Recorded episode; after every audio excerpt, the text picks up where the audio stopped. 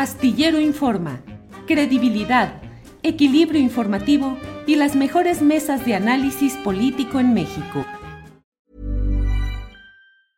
I'm Sandra, and I'm just the professional your small business was looking for. But you didn't hire me because you didn't use LinkedIn jobs. LinkedIn has professionals you can't find anywhere else, including those who aren't actively looking for a new job but might be open to the perfect role, like me. In a given month, over 70% of LinkedIn users don't visit other leading job sites. So if you're not looking on LinkedIn, you'll miss out on great candidates like Sandra. Start hiring professionals like a professional. Post your free job on linkedin.com/people today. Many of us have those stubborn pounds that seem impossible to lose, no matter how good we eat or how hard we work out. My solution is PlushCare. PlushCare is a leading telehealth provider with doctors who are there for you day and night to partner with you in your weight loss journey. They can prescribe FDA-approved weight loss medications like Wagovi and Zepbound for those who qualify. Plus, they accept most insurance plans. To get started, visit plushcare.com slash weight loss. That's plushcare.com slash weight loss.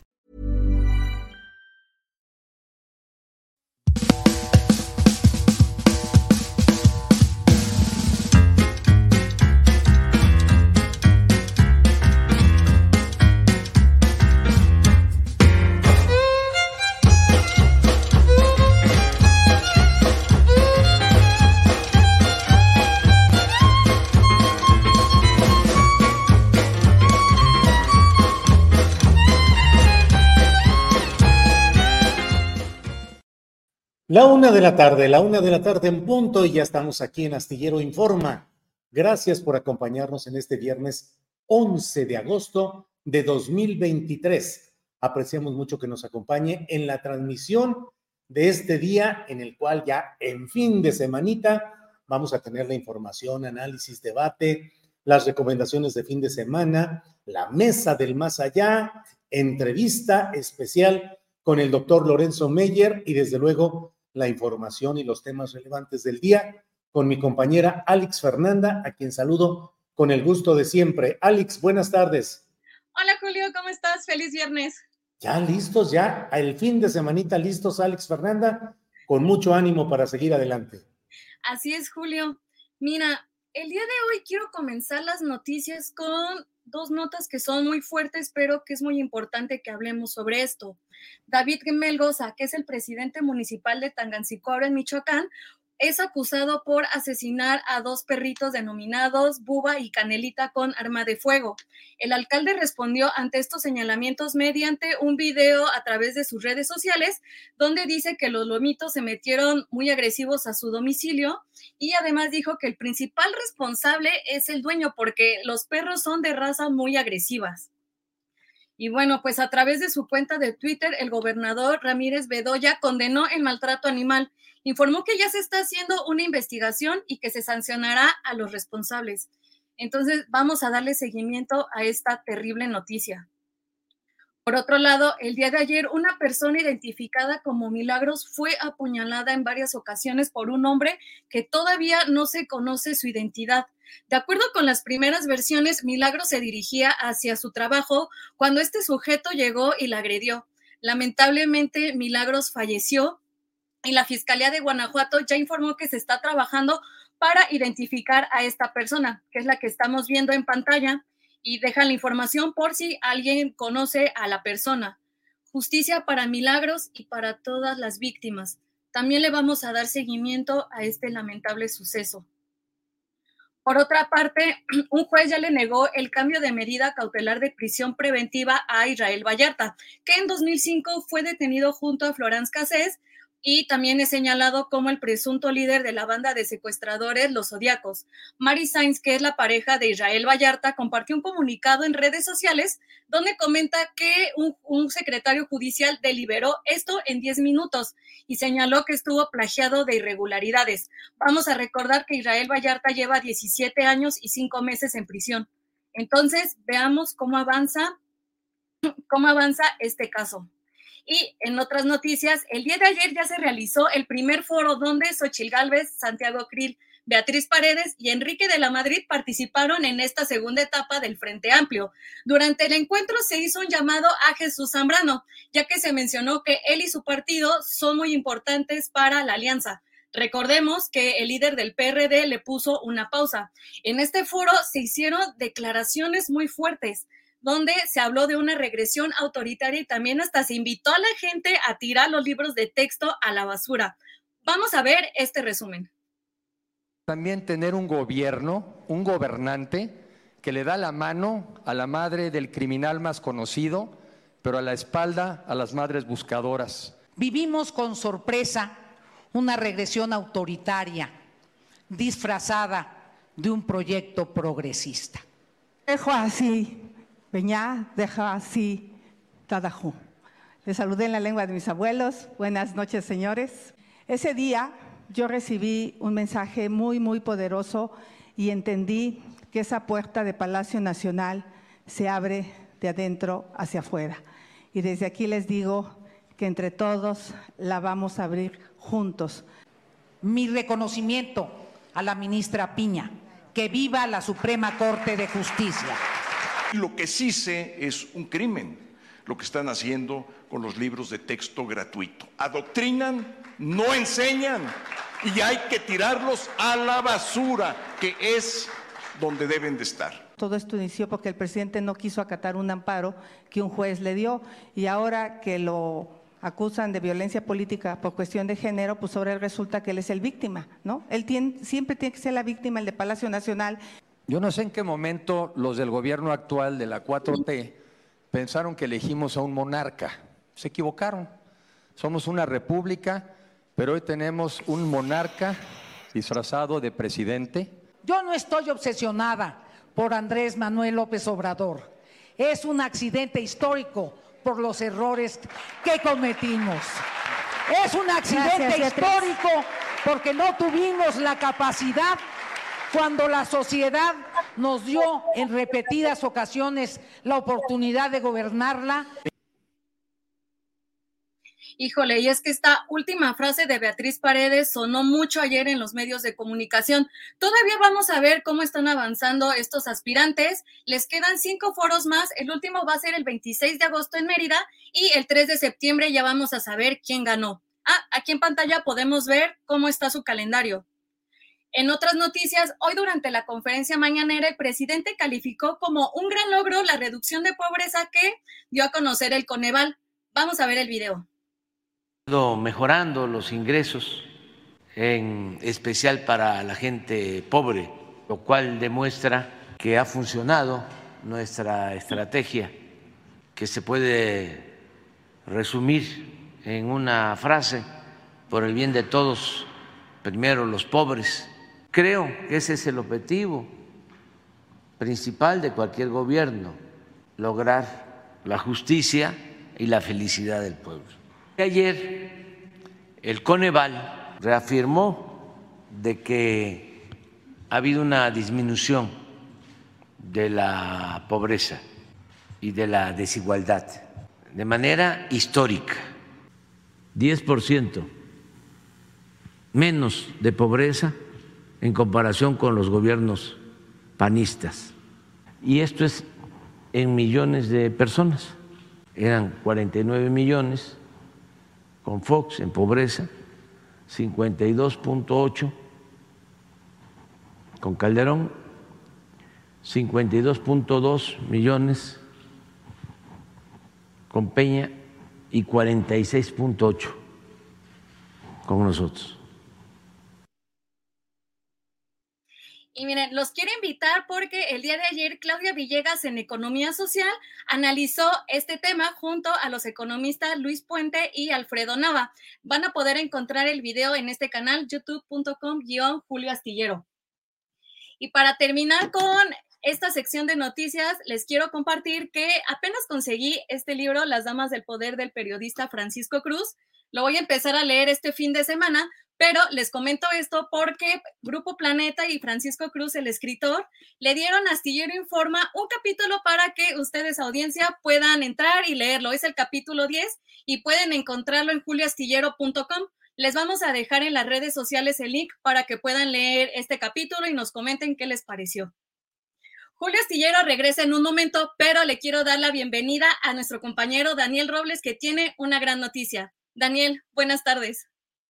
Tardes, tripulación Astillero. Julio, Ángeles, Alix y equipo.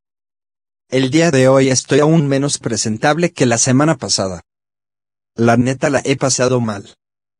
Pero no puedo dejar pasar desapercibido, un hecho muy importante para mí. Esta historia comenzó aquí.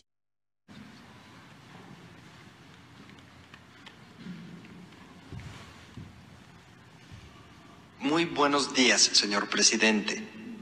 A usted y a todas las personas aquí presentes. Mi nombre es Daniel Roblesaro. Y esto que usted escucha es una voz sintetizada que me ayuda a expresar mis ideas. A mi discapacidad se le conoce como parálisis cerebral severa.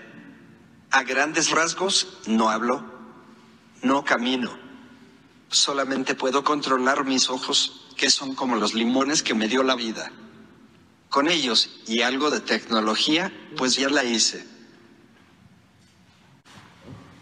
Los tableros de comunicación alternativa y aumentativa son, en palabras sencillas, como un catálogo de imágenes llamadas pictogramas. Y cada pictograma representa una palabra o un concepto. Y son de gran ayuda para personas que por alguna condición de discapacidad o salud no pueden hablar. Por ejemplo, muchos niños con espectro autista señalan con sus manos la imagen que representa lo que quieren expresar. Un adulto mayor que por razones de salud, una embolia, por ejemplo, una cirugía, un traumatismo no pueda hablar, este puede ser un medio de comunicación con sus seres queridos. Yo señalo con la mirada. Y las palabras se van guardando en una línea de texto que luego se convierte a esta voz por medio de una aplicación en mi celular. Yo creo que pocas cosas son tan terribles para cualquier ser humano pensante y consciente de sí mismo como el no tener acceso a expresar sus ideas y necesidades. Desde las más básicas hasta las más complejas. Es importante mencionar que un tablero de comunicación se puede hacer con simples hojas de papel en forma de una libreta, como la que le traje de muestra, y que imprimí en la papelería. Yo soy afortunado de tener un celular, pero esto puede ser accesible para todas las personas que lo necesiten. Por eso le pido su apoyo para contactar a las máximas autoridades de la Secretaría de Educación y proponer que este tema de los sistemas de comunicación alternativa se incluya en la próxima edición de los libros de texto gratuitos. Luego me reuní con la secretaria de Educación Leticia Ramírez y la directora de Educación Especial Nayeli Caldera. Tuvimos una reunión de trabajo bastante productiva. Días después se emitió un boletín oficial, y hoy, aquí está el resultado. Y me siento muy feliz y agradecido. Libro Nuestros Saberes. Tercer grado. Páginas de la 64 a la 67. En especial la 67 tiene una actividad en familia que les quiero compartir. Situaciones para aprender en familia. 1. En familia dialoguen sobre la importancia de realizar acciones para la promoción de la inclusión y la participación activa de miembros de la comunidad con alguna discapacidad que les impide o dificulta el proceso de comunicación. 2. Reconozcan si dentro de su comunidad escolar, familiar, o en donde viven, hay alguna persona con discapacidad que puede beneficiarse con el uso de un tablero de comunicación. 3. En familia elaboren un tablero de comunicación. Para ello, determinen la función que tendrá el tablero. Comunicación de necesidades básicas, emociones, hábitos, etc. Establezcan las acciones que se deberán representar por medio de pictogramas o imágenes. Elaboren los diferentes pictogramas o imágenes que conformarán el tablero de comunicación. Una vez realizado el tablero, entreguen e inviten a la persona de su comunidad con discapacidad a hacer uso de este para expresar sus necesidades, sentimientos o emociones. Esto es maravilloso. ¿Se imaginan la trascendencia y el alcance que podría traer esto? El libro invita a un ejercicio activo de inclusión y empatía, donde los alumnos y sus familias harán comunidad llevando esta valiosa herramienta a alguien que lo necesite y que quizá no sepa que existe. De verdad, quisiera que esto se supiera por todos lados. En cuanto me aliviane, voy a ir de nuevo con el presidente para que lo sepa. Y de paso le voy a presentar mis propuestas de accesibilidad para la nueva aerolínea. Hay mucho por hacer todavía. Y hasta aquí mi choro mareador. Gracias, y hasta la próxima. Si quieres compartir este segmento, y otros más, te invito a checar mis redes. YouTube, Daniel Roblesaro. Facebook. Daniel Roblesaro. Twitter, arroba Daniel Roblesmex.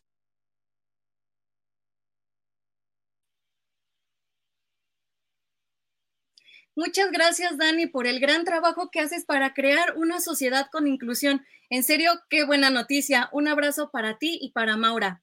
Ahora saludo con mucho gusto a María Hahnemann, que ya nos tiene las mejores recomendaciones musicales. Buenas tardes, María.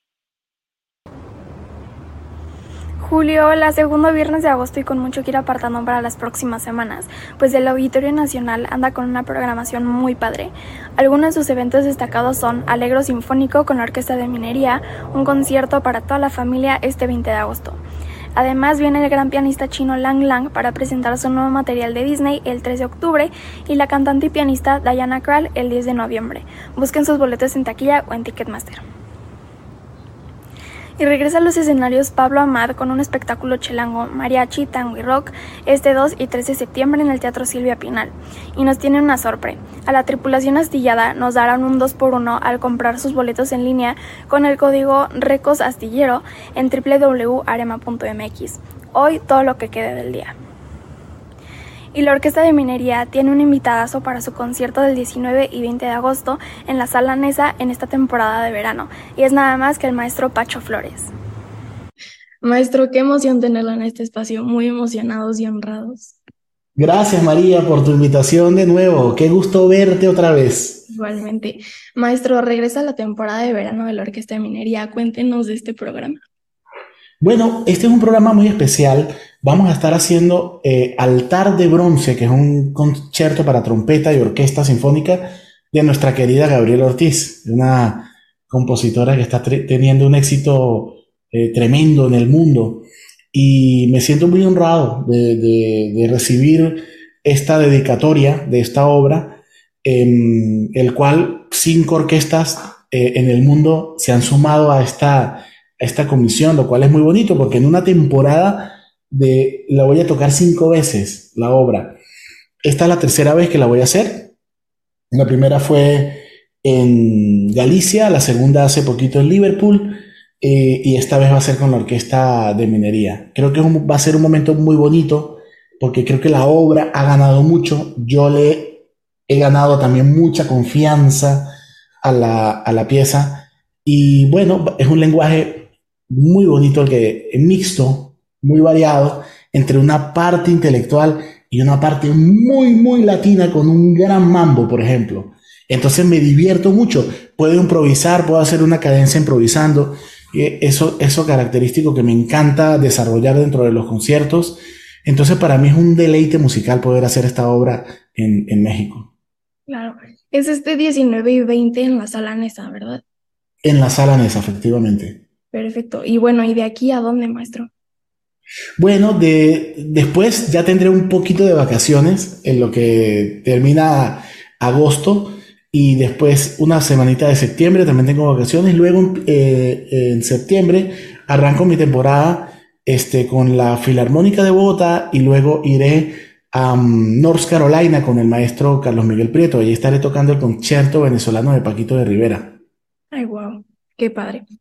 Pues maestro, un placer enorme y mil, mil gracias por tu tiempo. Muchísimas gracias. Gracias por ese espacio tan bonito que tienes y te felicito por esta iniciativa. Muchas gracias.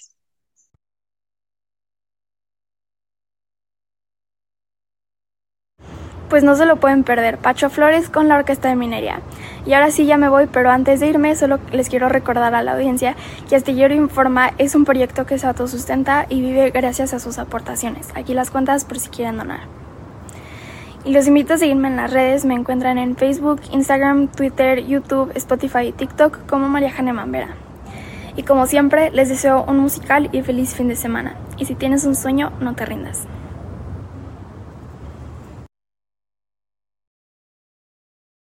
entrevista con el maestro. Me despido, Julio Astillero ya está aquí para la entrevista con el doctor Lorenzo Meyer. Feliz fin de semana.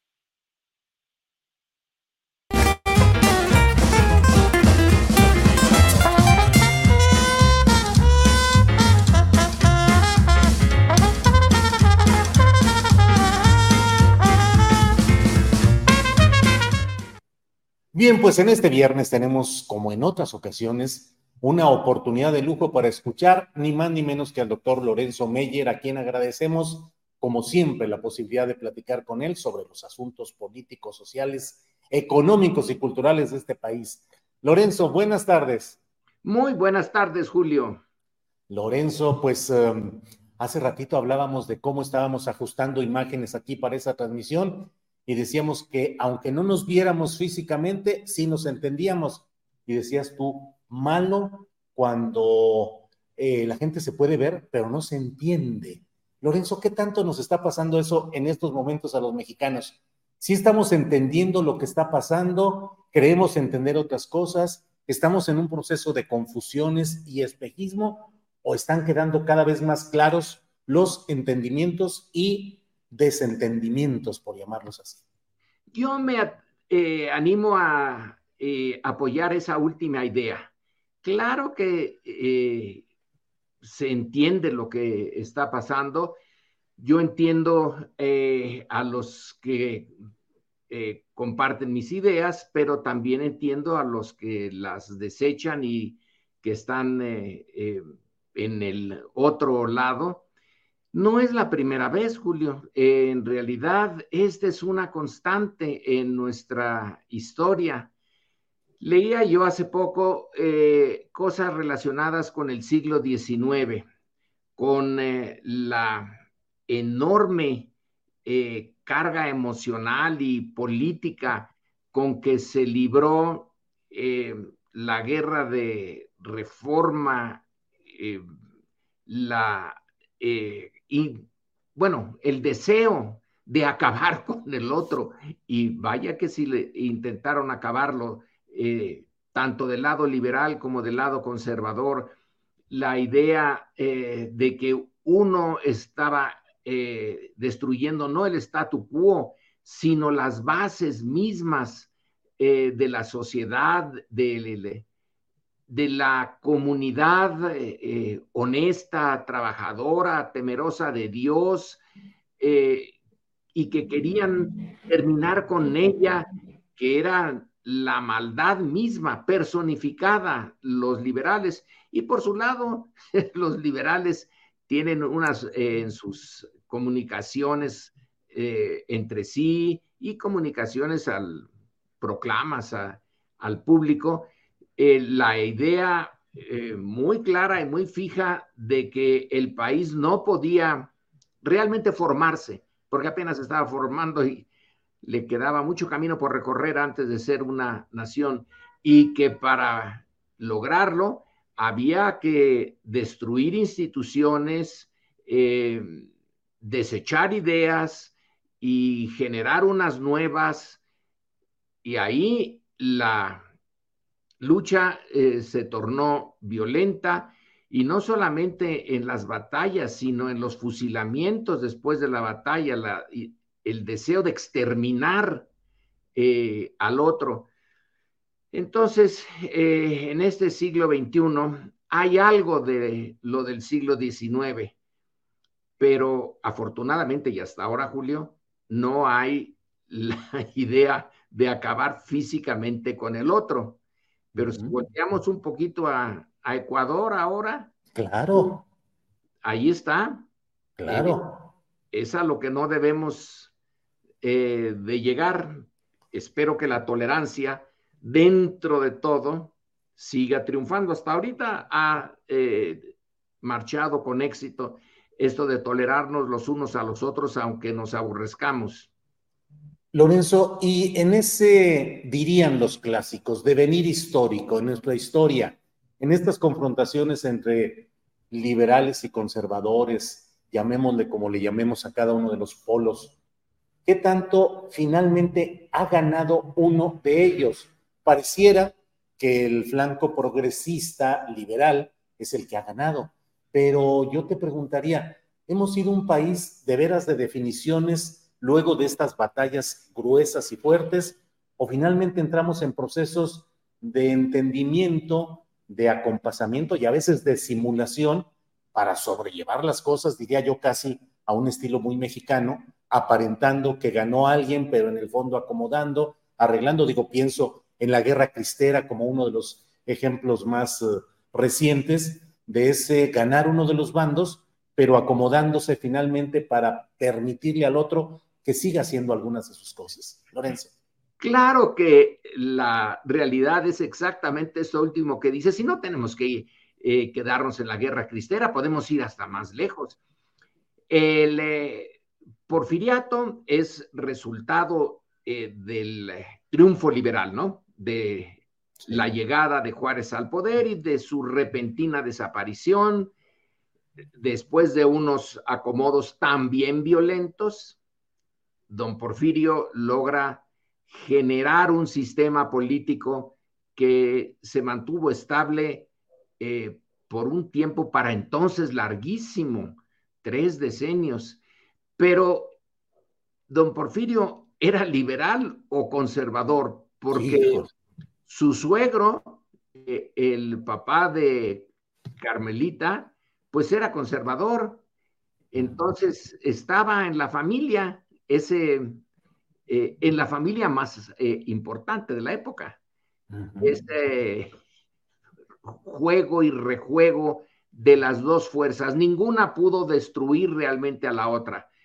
Sí, en el, eh, si ponemos un porcentaje, bueno, es el triunfo liberal es más del, equivale a más del 50%. Después de todo, impuso su constitución, esa constitución que genera un Estado laico, imagínate, para eh, los conservadores duros, eso de separar a la iglesia del Estado es un golpe tremendo.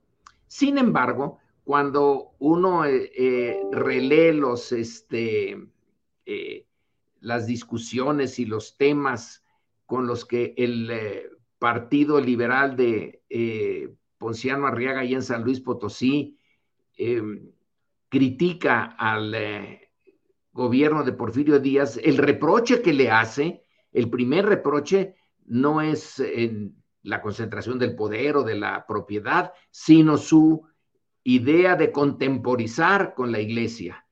Eh, es eh, ahí donde empieza la acusación de los que después se irían mucho más lejos y terminarían por ser anarquistas y ya lo de la iglesia quedaba eh, como anécdota, era ya una discusión sobre la propiedad. Pero eh, eso de contemporizar es lo, diría yo, lo normal en la historia. Quizá lo único que eh, sí, cada etapa tiene sus porcentajes de quién contemporizó más con unos que con otros. Eso creo que sí se puede discutir, pero el, triunfo definitivo de, un, eh, de una idea, de un grupo político, de un partido político, es raro. Eh, ¿qué, podemos decir? En Estados Unidos, ¿quiénes ganaron la guerra civil? Bueno, pues el norte, la Unión, eh, y quién después hizo todo lo posible y con mucho éxito por seguir discriminando y separando a la población de origen africano de la población blanca, pues eh, los herederos de los sureños. Y lo que dijera la constitución y Abraham Lincoln y todo lo demás les valió bien poquito, porque de hecho siguió imperando en el sur norteamericano una separación de los blancos con los negros, aunque los blancos habían perdido y por un momento hasta pareció que los negros podían llegar a gobernar en algunas eh, secciones del sur norteamericano. Al final quedó clarito vía Ku Klux Klan y un montón de otras eh, medidas que eh, los sureños seguían con sus ideas, con sus instituciones informales de discriminación. Así que no nos extrañe que eso esté pasando, que haya pasado en México y que puede seguir pasando.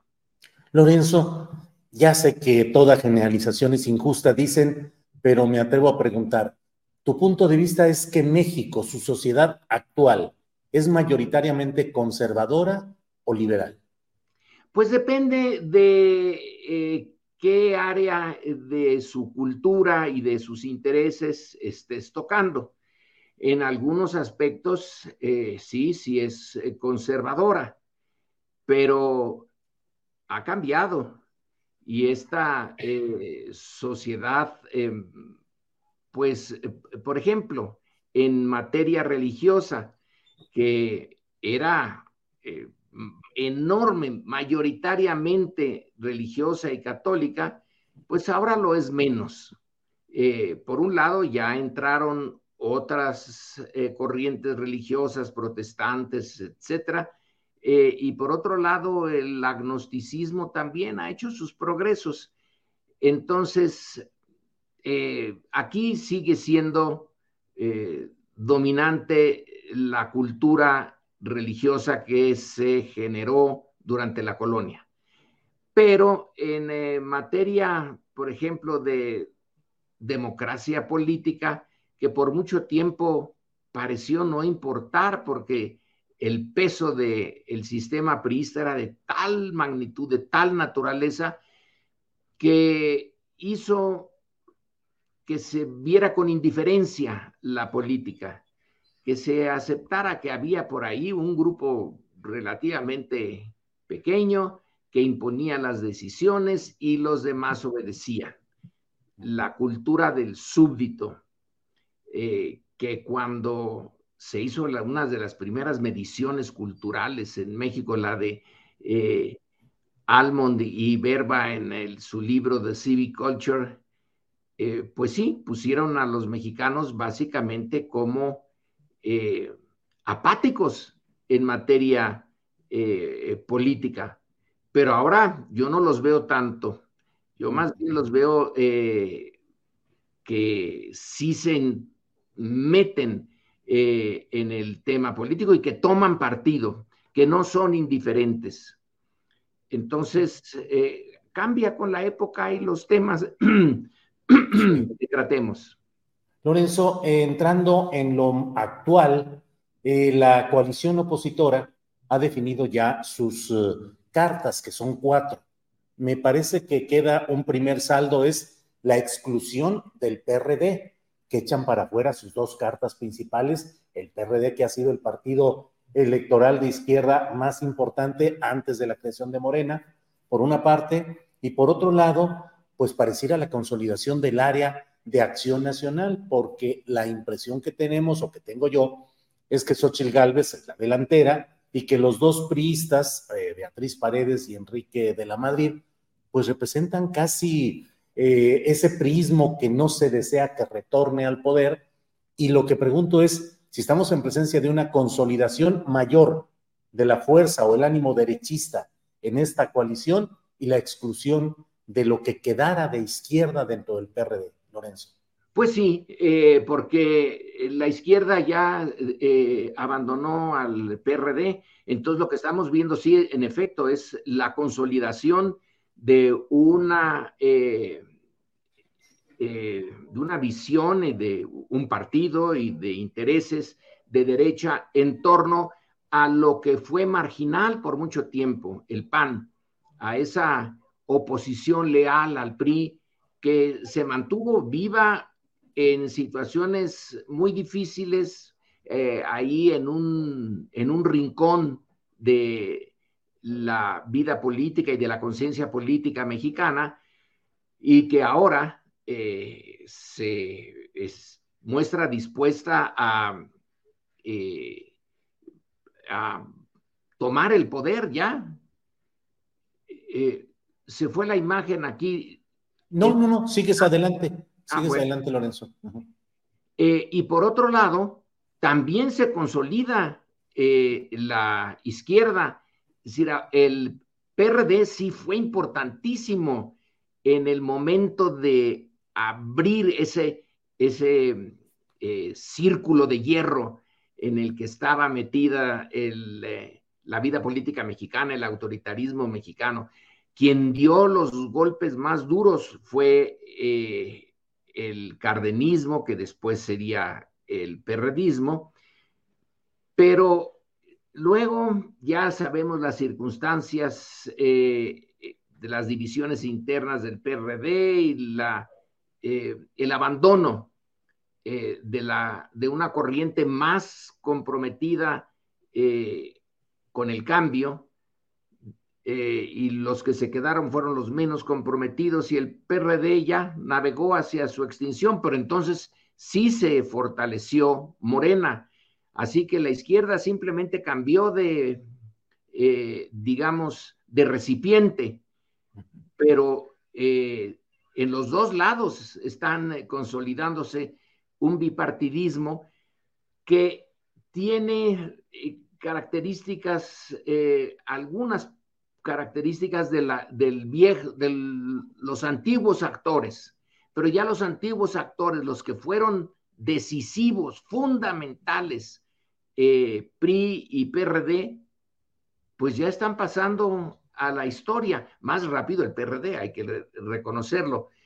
Eh, y es lógico, porque el PRI es el más viejo, es el que tiene un montón de historia eh, sobre sus hombros y va a dar la lucha por permanecer, pero ya no tiene vigor.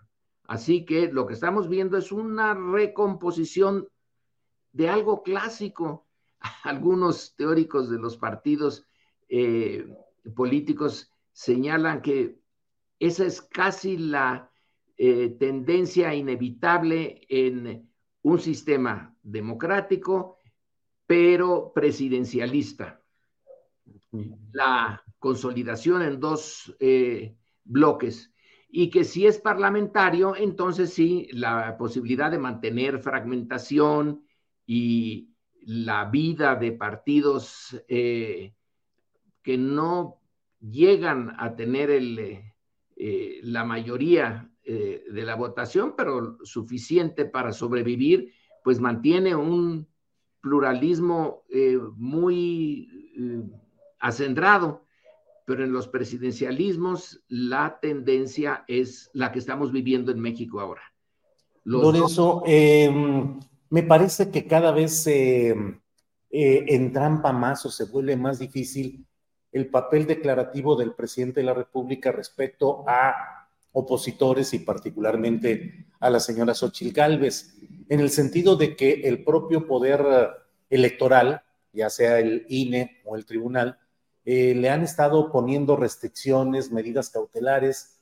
¿Crees tú que el presidente de la República debe hablar, eh, hacer consideraciones y valoraciones electorales como lo está haciendo el presidente López Obrador o que sería más útil para un ánimo republicano que no hiciera tanta participación?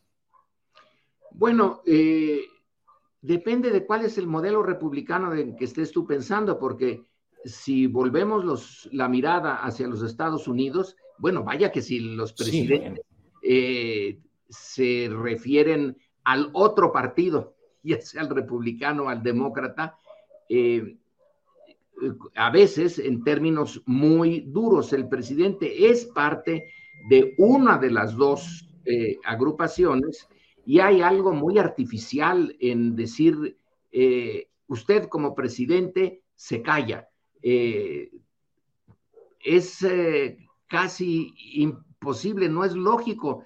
Ahora, entiendo por qué se tienen estas eh, restricciones y en efecto hay una especie de como decían los españoles, el partido de los jueces, o sea, el, partido de, todos los eh, elementos legales dentro de un gobierno que se constituye casi como una fuerza propia. Aquí la Suprema Corte, los jueces, los, el Tribunal Electoral, el INE, etcétera, son una agrupación con sus propias reglas e intereses que no coinciden con los del presidente. Y entonces se interfieren, pero el poder presidencial eh, finalmente no, eh, no lo veo eh, desgastado o algo por el estilo. Ese estilo, hablando de estilos, ese estilo diferente ya no va a hablar de ciertos temas, pero en realidad sí habla de ellos, porque no se puede evitar. Entonces no se dice el nombre de una persona, pero se da a entender que se trata de esa persona y ya eso no lo puedes este, eh, reglamentar. Decirle, oiga, usted cuando, usted, eh, eso de que cuando yo digo, digo, no digo, digo, digo, Diego, eh, ya está muy complicado reglamentarlo. Sí, Lorenzo, hablabas hace unos momentos del caso de Ecuador, por ejemplo, donde ha sido ejecutado, asesinado un candidato presidencial, uno de los ocho candidatos presidenciales. Y desde luego en, el, en la narrativa de los partidos, pues, hay quienes están acusando ya al correísmo sin ninguna prueba, pero están diciendo él es el beneficiado y esa, esa corriente es la que pudo haber estado detrás de este, eh, de este crimen. Estamos viendo eh, Argentina, donde este fin de semana habrá las eh, elecciones primarias, esas que son eh, obligatorias, el paso famoso, pero también complicadas por resoluciones judiciales que frenaron la continuidad explícita del kirchnerismo, digamos. ¿Qué tanto ves ahora en el escenario mexicano que se estén potenciando esos riesgos de la violencia, que en México ya ha habido factores y actores que dicen que se están creando condiciones para un magnicidio y por otra parte, ese entrampamiento jurídico o legal que pudiera avanzar, Lorenzo. Bueno, el eh, magnicidio siempre existe. Nosotros hemos eh, sido testigos con el asesinato de Colosio, de que aquí se tuvo lugar un magnicidio.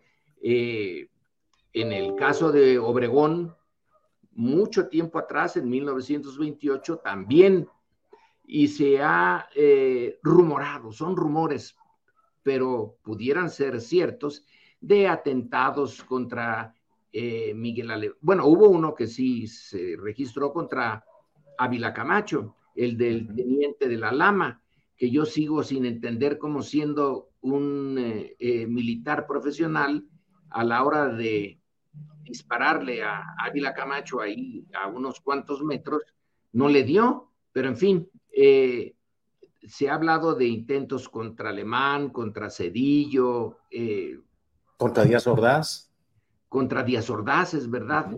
No están, bien, eh, no están bien presentados, bien estudiados, la documentación no nos permite adentrarnos mucho.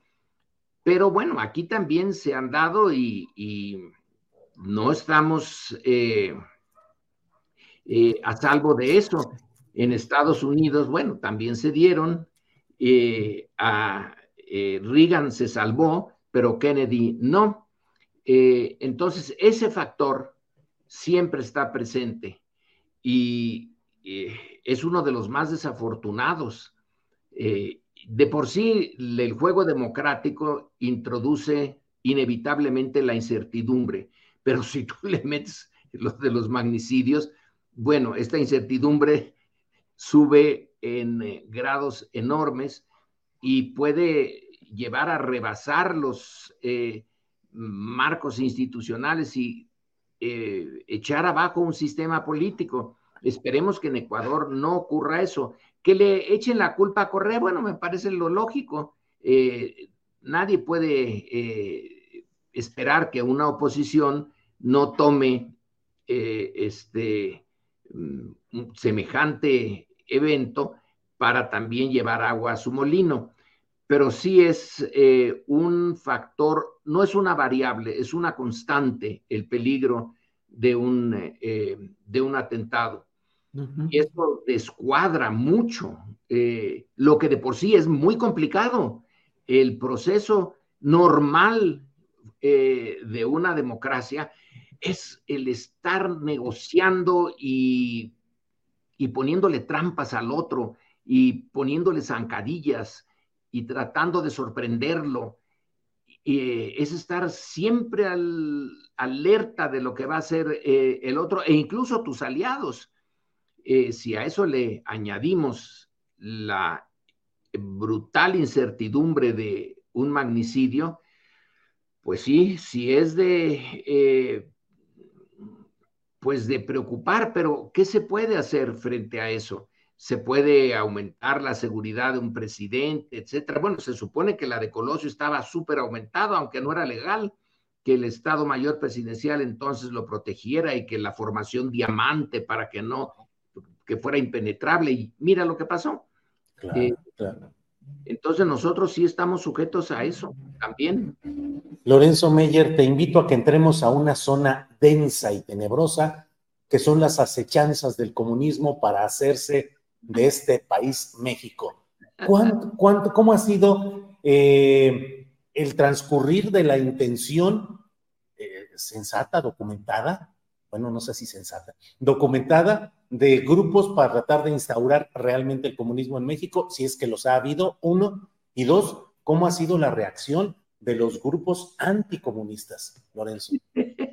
Esta promesa. Eh, realmente el, Partido Comunista eh, yo lo veo casi como un partido heroico, se mantuvo pese a ser tan pequeñito y tener siempre encima la vigilancia y la acción directa del gobierno.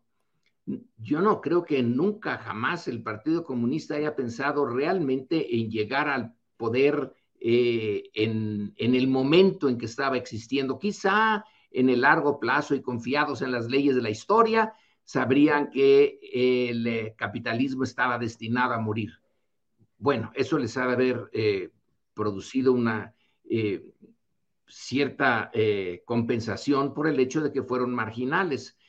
no, el comunismo, digamos que ideas de izquierda sí, sí ha habido y durante el siglo XIX había una parte de, del grupo liberal que sí eh, avanzó ideas para su época muy interesantes y que eran vistas como eh, revolucionarias, inaceptables por la, eh, la derecha. Pero la derecha es la que ha usado desde entonces, desde el siglo XIX, la idea de que, uff, nos quieren convertir en una nación de ateos, de gente sin moral. En el 19 todavía no entraba mucho lo del comunismo, pero sí lo como herencia de las eh, luchas de la Revolución Francesa y del radicalismo francés, quieren acabar con eh, la parte medular de la sociedad mexicana, que es el temor a Dios, que es eh, la, mantener una sociedad decente, con buenas costumbres, y que eso solamente se puede tener si la iglesia es fuerte para mantener esa, esa moral.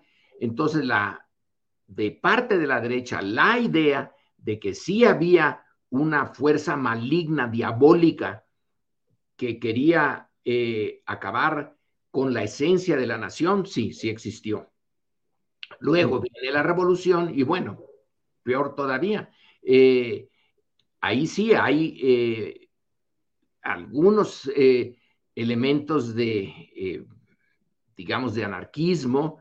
Ya está conocido en México para entonces y bien entre los entre círculos revolucionarios las ideas socialistas, marxistas, anarquistas y algunos de los líderes revolucionarios sí llegaron a, imaginar un México no capitalista, eh, no ligado al Partido Comunista ni, ligado a la Unión Soviética, pero eh, un mundo muy diferente del que realmente se estaba construyendo y del que se había construido en el pasado. Eh, pienso, no sé, por ejemplo, en Carrillo Puerto, pienso en Adalberto Tejeda, el que fue gobernador de Cruz eh, y que eh, era un buen conocedor del socialismo, y tenía sus organizaciones campesinas y estaba muy, muy en favor del reparto agrario. Eh, por lo tanto, comunistas en el sentido de partido marxista, leninista y ligado a la Unión Soviética que pudieran eh, realmente haber alcanzado el poder, no lo veo. Pero eh, corrientes de izquierda muy radicales, eh, sí, sí existieron y sí llegaron a rozar el poder. Eh, luego, ya después del cardenismo, sobre todo con el alemanismo, esto se acabó, pero se usó muy bien por parte de la derecha. Por esa campaña, todavía me acuerdo cuando yo era joven de, este es un hogar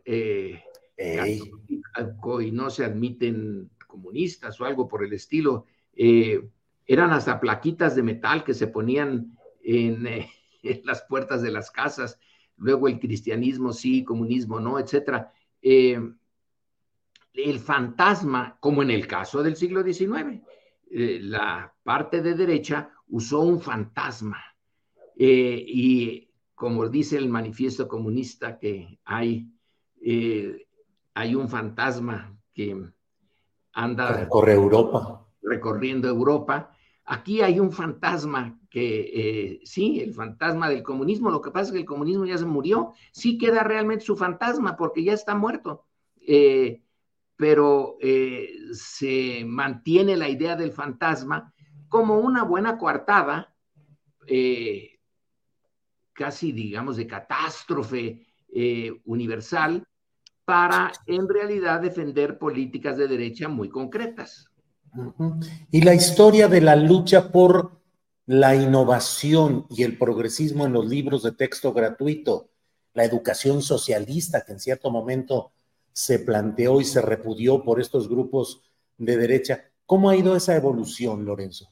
Pues yo no sé si ha evolucionado, porque parece que quedó en eso. Eh, son eh, eh, los mismos argumentos. Es es sorprendente, Julio, la recurrencia de el libro de texto desde, desde el cardenismo, por lo menos.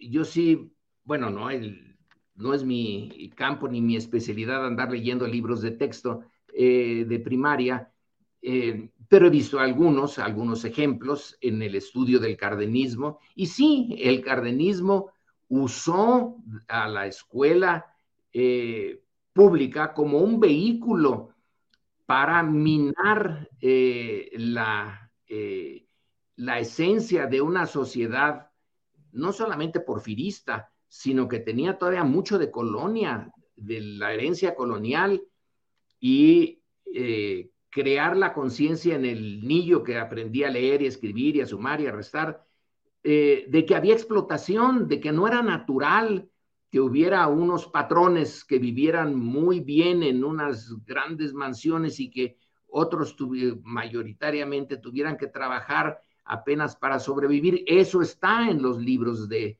texto del eh, cardenismo, esa idea de que hay que modificar la sociedad, que es injusta la sociedad.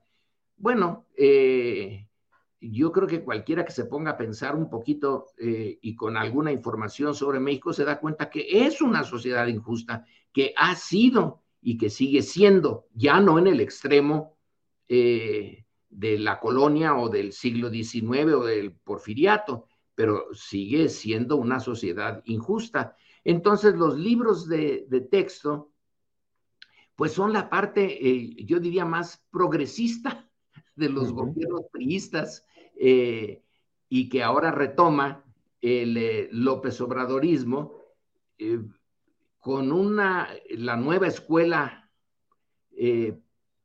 pública mexicana con el ánimo de atacar algunas de las ideas que sostienen una visión conservadora y de derecha, sí, sí hay un, choque, sí hay un conflicto allí, un conflicto de ideas. Eh, y los libros de texto, bueno, pues son parte de esos eh, instrumentos, como las escuelas privadas son el instrumento para eh, crear una conciencia de derecha y desde la escuela hasta el ITAM, y son campos ideológicos en, eh, en constante eh, fricción, nada más que ahora sí salió casi como en los años de la llamada educación socialista, ¿no? En donde no solamente era una fricción, sino que a los maestros rurales les fue mal en muchas partes por andar eh, defendiendo esa visión eh, progresista, de izquierda, de la educación.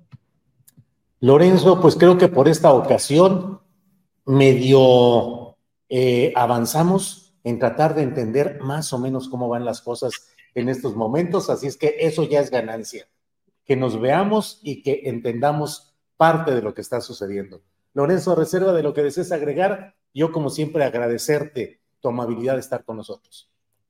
Muchas gracias, Julio. Bueno, pues lo medio entendemos entre tú y yo, pero eh, no estoy muy seguro de que se entienda igual en otros, eh, en otros sectores. ¿eh? Ciertamente la, la dureza, por lo menos en el lenguaje, en las figuras que se usan para atacarse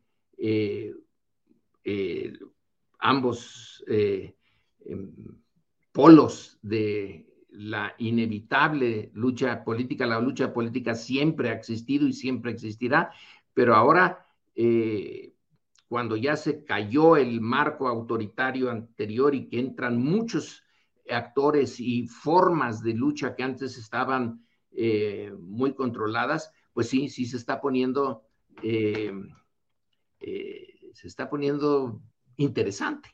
Interesante. Lorenzo, pues ya seguiremos platicando de los temas que vayan surgiendo en este escenario tan interesante. Gracias por esta ocasión, Lorenzo. Julio, buenas tardes. Igualmente, buenas tardes. Hasta pronto.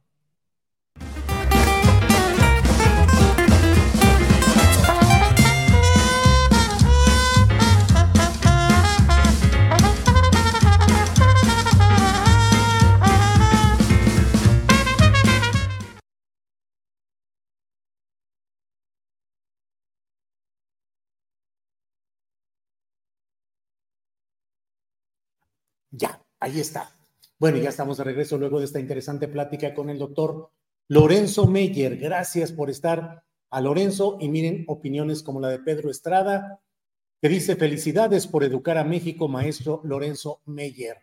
Como eso, varios uh, comentarios que están llegando aquí. Eh, Carita de Ángel dice Lorenzo, ayuda a entender el panorama. Bueno, antes de entrar a la mesa del más allá, que ya deben estar listos por... Eh, entrar nuestros compañeros integrantes de esta mesa. Hoy no va a estar Fernando Rivera Calderón, pero vamos a contar con la presencia de Federico Bonazo, músico, escritor, una opinión lúcida desde la izquierda. Entonces vamos a tener en unos minutitos más nuestra mesa del más allá.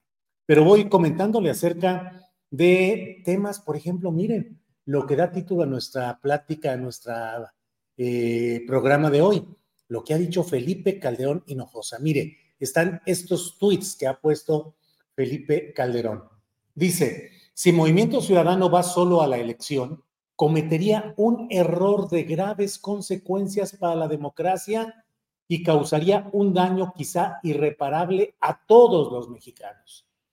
La consolidación de los regímenes populistas autocráticos suele ser irreversible si alguno de ellos quiere ser candidato, que participe en una primaria como la que está teniendo lugar en el frente y que sea la ganadora o el ganador apoyado por los cuatro partidos. Puso luego otro en el cual dice otro tuit, bueno, ahora X, ya no sé cómo decirlo, donde dice, si Colosio o Samuel quieren ser candidatos, que participen en una primaria que se abran plazos en el frente para un proceso mejorado de recolección de apoyos y que quien lo logre compita en dos rondas con los cuatro ya aspirantes para una candidatura única de PAN, PRI, PRD, MC. Solo así. Vean ustedes que es en el fondo una confesión de Felipe Calderón de que si no van con el movimiento ciudadano, y hoy el movimiento ciudadano tiene una reunión definitoria en la que van a estar su dirigente Dante Delgado, el secretario general Juan Zavala, eh, hijo de Juan Ignacio Zavala, esposo, eh, bueno, eh, hermano de Margarita Zavala. van a estar además de ellos los gobernadores de Nuevo León, Samuel García, de Jalisco, Enrique Alfaro, los presidentes municipales de Guadalajara, Pablo Lemus, y de Monterrey, que es justamente Luis Donaldo Colosio.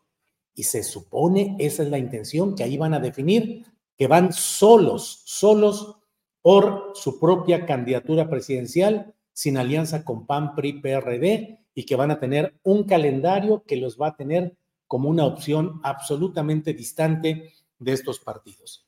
Lo que dice Felipe Calderón tiene importancia porque es el reconocimiento de que sin esa alianza, sin el MC, no tienen una gran viabilidad. Si es que en realidad la hubiera, si la tuvieran, eh, ahí están estas advertencias. Tiene valor político el hecho de lo que reconoce en el fondo Felipe Calderón, que es esa inviabilidad de los partidos tradicionales opositores por sí mismos para poder ganarle a Morena.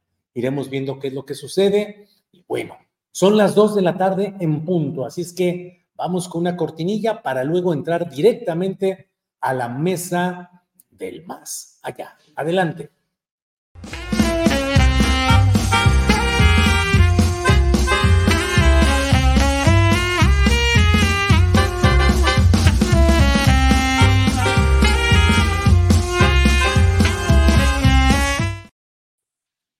Pues arranca la mesa, la mesa del más allá.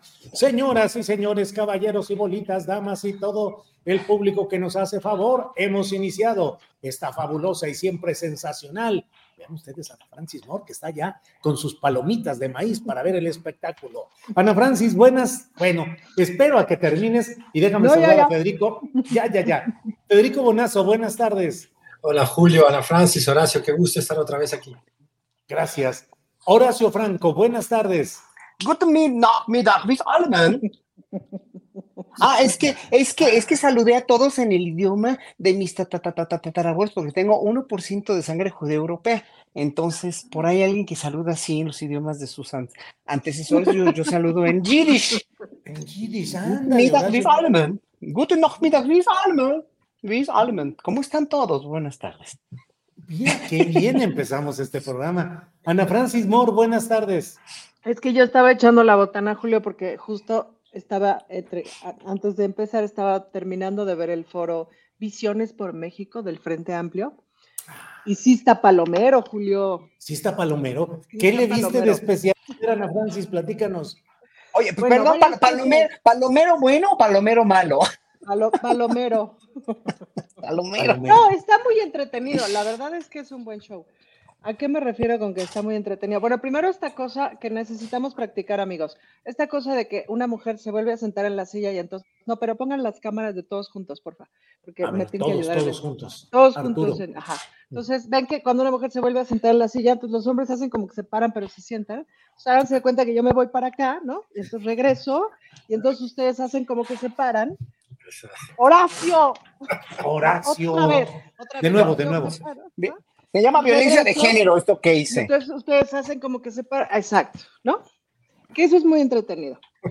Em, y luego, el primer. Yo me quedé como en inodoro japonés, ¿eh? ¿Cómo? Yo, así, nada más volando en el aire. Me quedé, ni me levantaba ni no, me quedé a medias. Exacto, porque esa circunstancia social es muy confusa. Luego, momentazo, primer momentazo de Beatriz Paredes. Ahí fue donde empecé a echar palomita y luego ya, o sea, como un primer momentazo así de lo que hace falta es una reforma del Estado, una reforma política del Estado, que en eso creo que coincidimos más o menos todo el mundo. Y a la siguiente intervención, hay que defender la educación de nuestros niños porque los libros, no, ya. Oye, ¿y la reforma del Estado lleva una cola de gato?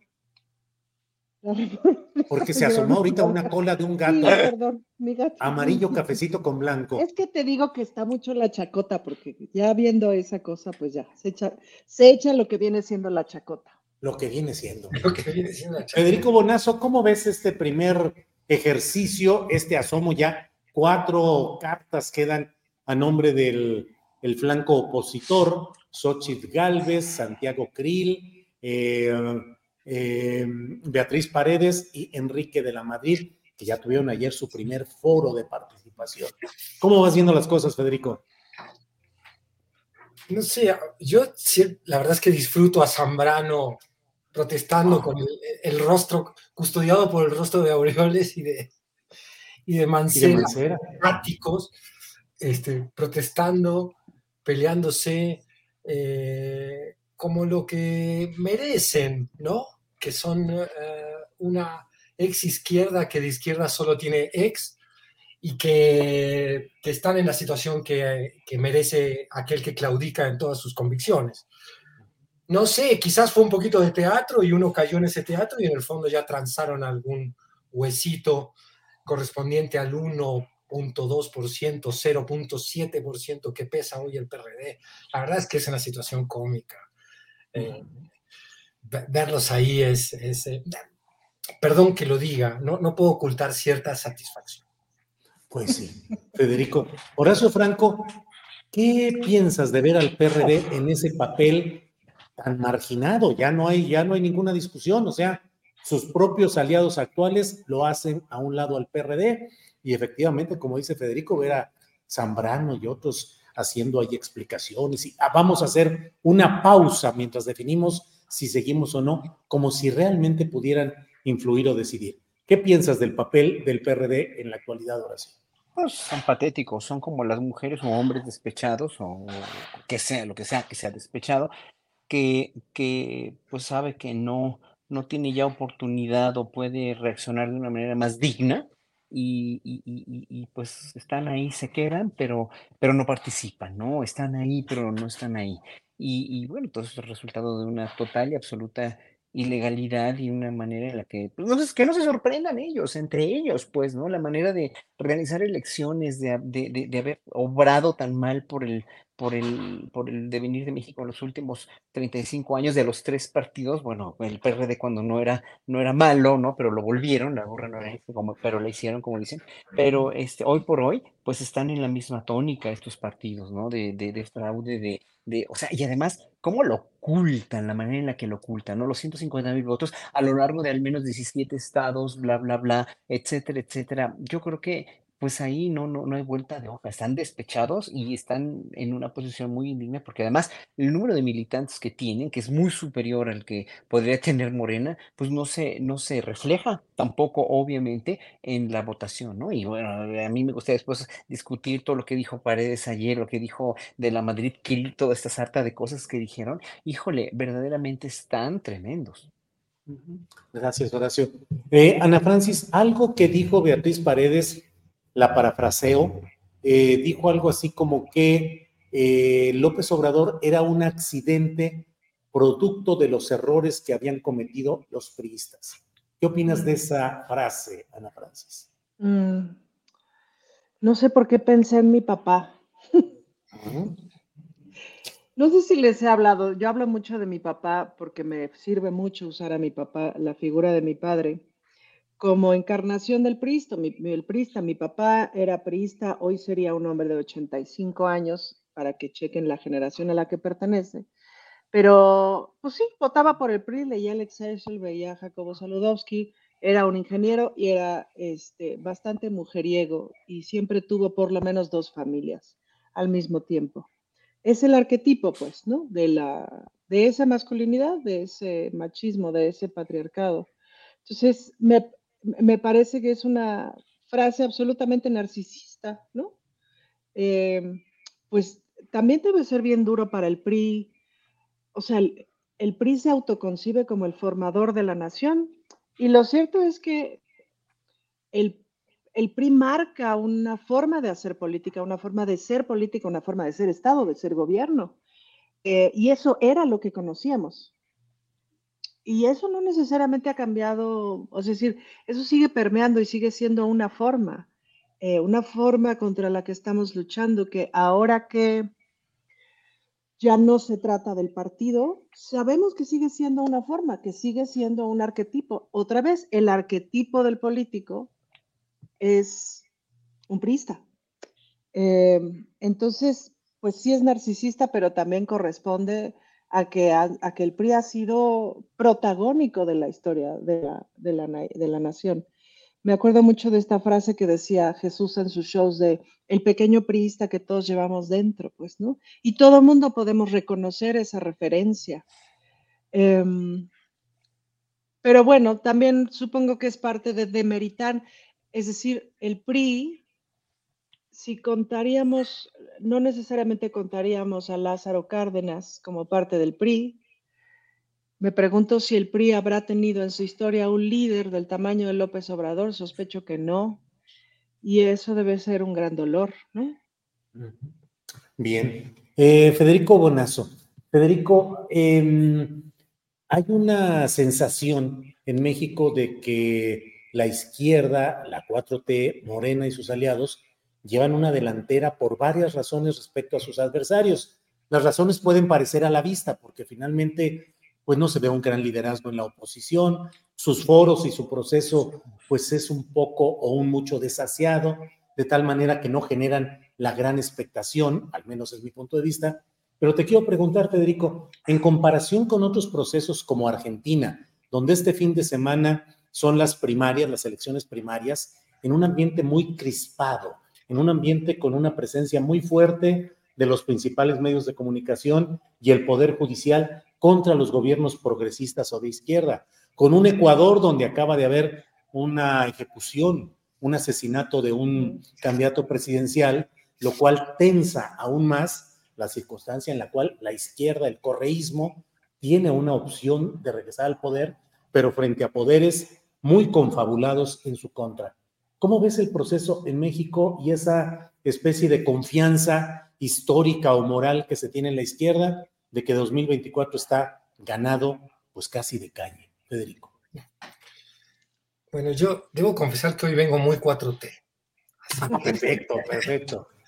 Yo le agradezco mucho al, al, hombre este de las lomas su, su performance, porque me, cuando veo a un energúmeno así, dueño de un odio tan furibundo y representante involuntario pero magnífico del pensamiento de la derecha en este país y de esa oposición que comparte con el hombre de las lomas, no las formas, pero sí los contenidos, me vuelvo ultra de la 4T. Es decir, si eso es lo que tenemos enfrente, si esa es la, la vileza, la voracidad por regresar al sistema de privilegios, el clasismo desatado, el racismo que tenemos enfrente, me quedo con la 4T. Como estoy con la 4T, no, tú lo sabes muy bien, Julio, no sin haber sido crítico cada vez que lo he considerado pertinente, tan crítico que me ha costado algún eh, problema con varios cuates, no sin eso em,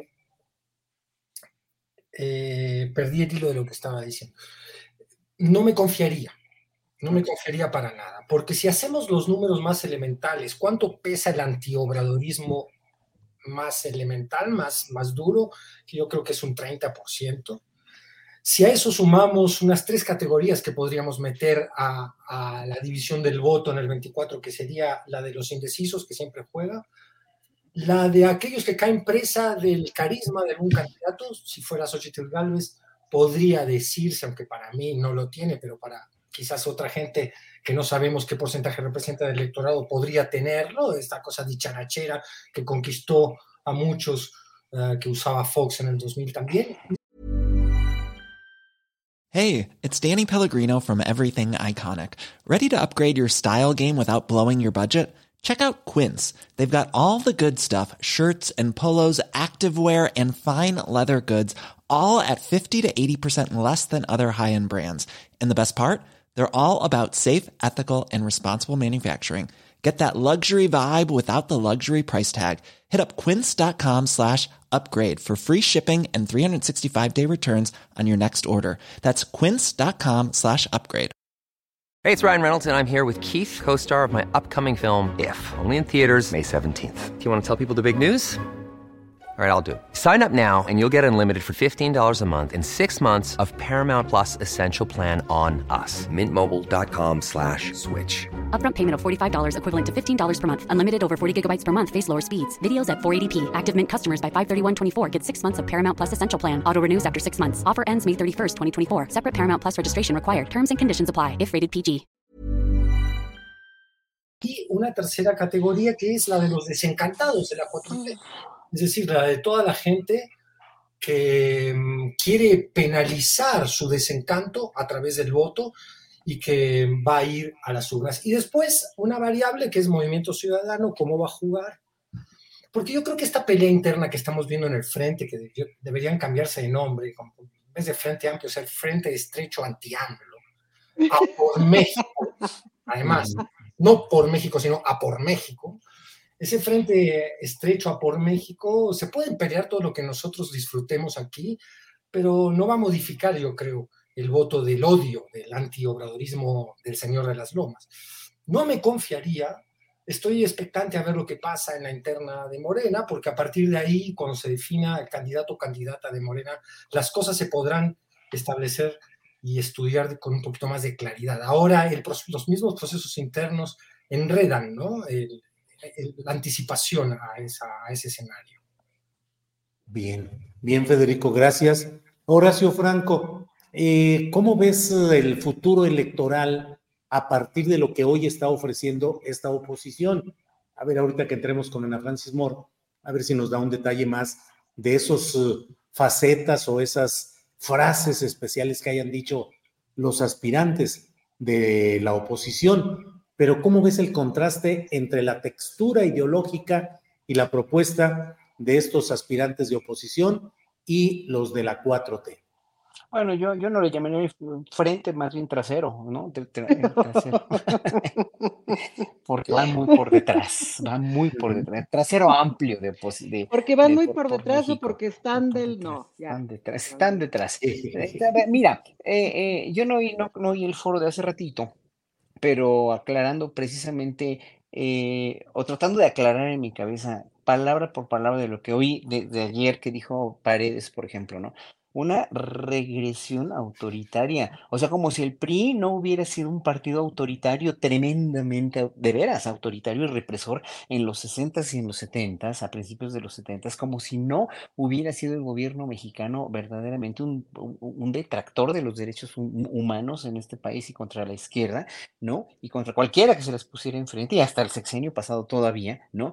Regresión autoritaria, o sea, que se fije, esta, a ver, Beatriz Paredes de ser un, un político, una política este, eh, congruente y con mucha experiencia. Eso no lo dices como político, porque sabes que es una mentira, sabes que es una total y absoluta mentira y que te toca a ti además embarrarte de esa mierda, perdónenme que lo diga así, pero, pero, pero, pero de, algo que propició el PRI, de algo que fue el PRI y que, que lo consolidó de una manera magistral. Entonces, eso de, de, de, autoritaria, eh, autoritaria disfrazada de proyecto progresista no está disfrazada. Que me perdone, pero el proyecto de López Obrador y de la 4T es mucho, por mucho más progresista que lo que les molesta a ellos, que no pudieron hacerlo progresista porque su corrupción se los impidió. Claro, pues entonces, obviamente, eh, eh, ella dice, ¿no? De un proyecto progresista eh, fallido, ¿no? Eh, luego reconoce a, la ministra Piña y dices, bueno, ok, eso también, híjole, pero que me perdone, pero no, la, ministra Piña no ha dado, de, veras, desde, a,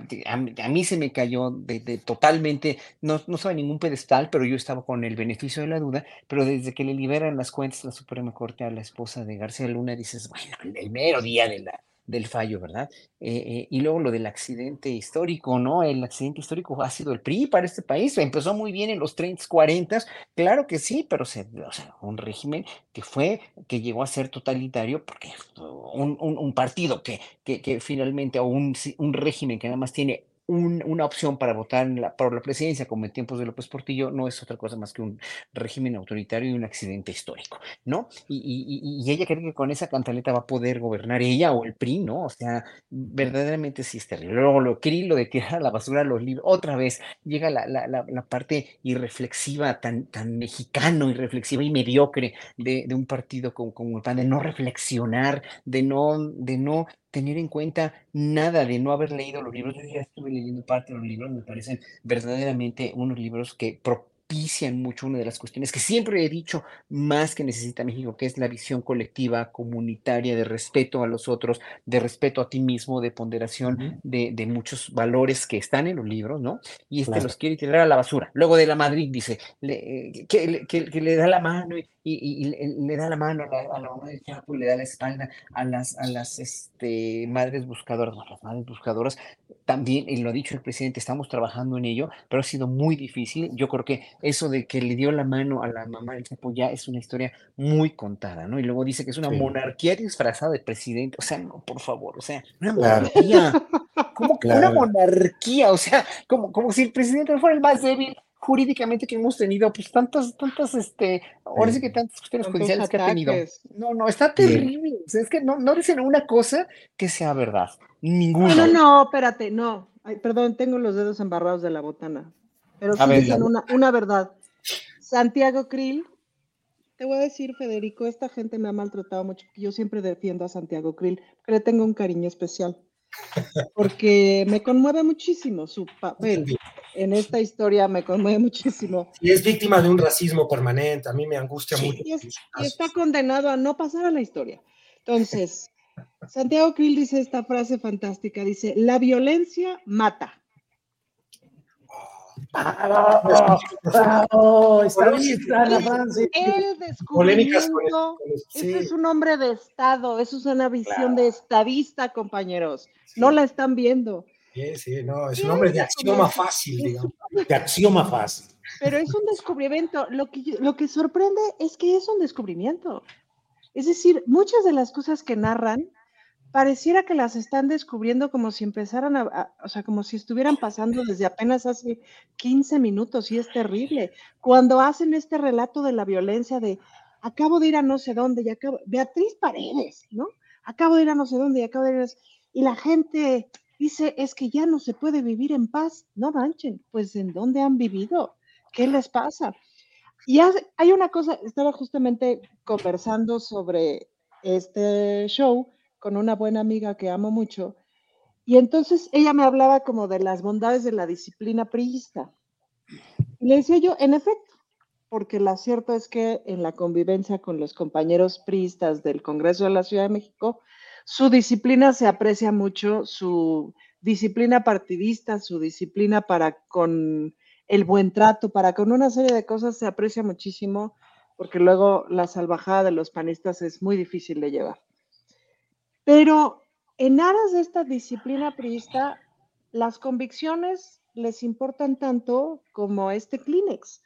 Entonces, es brutal esto que dice Horacio de, pero lo que están diciendo es una gran mentira. Entonces, y permítame volver a mi papá, es como cuando mi papá llorando a lágrima tendida me decía, yo te apoyé para que estudiaras actuación. Yo, pero con lágrimas, con lágrimas. Si ustedes hubieran visto esa escena, hubieran dicho, este hombre, ¿no? Y para que yo estudiara actuación me corrió de la casa y me quitó todo apoyo económico. Entonces yo le decía, papá, me corriste de la casa. No, y, seguía llorando.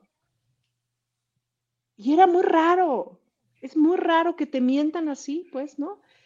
Porque es con mucha verdad. O sea, tú escuchas a Beatriz Paredes y, y dices, hermana, ¿a dónde vamos? Me pregunto, Julio, o sea, eso también forma parte de la cultura priista. El hacer política es mentir con convicción y entonces da susto, ¿no?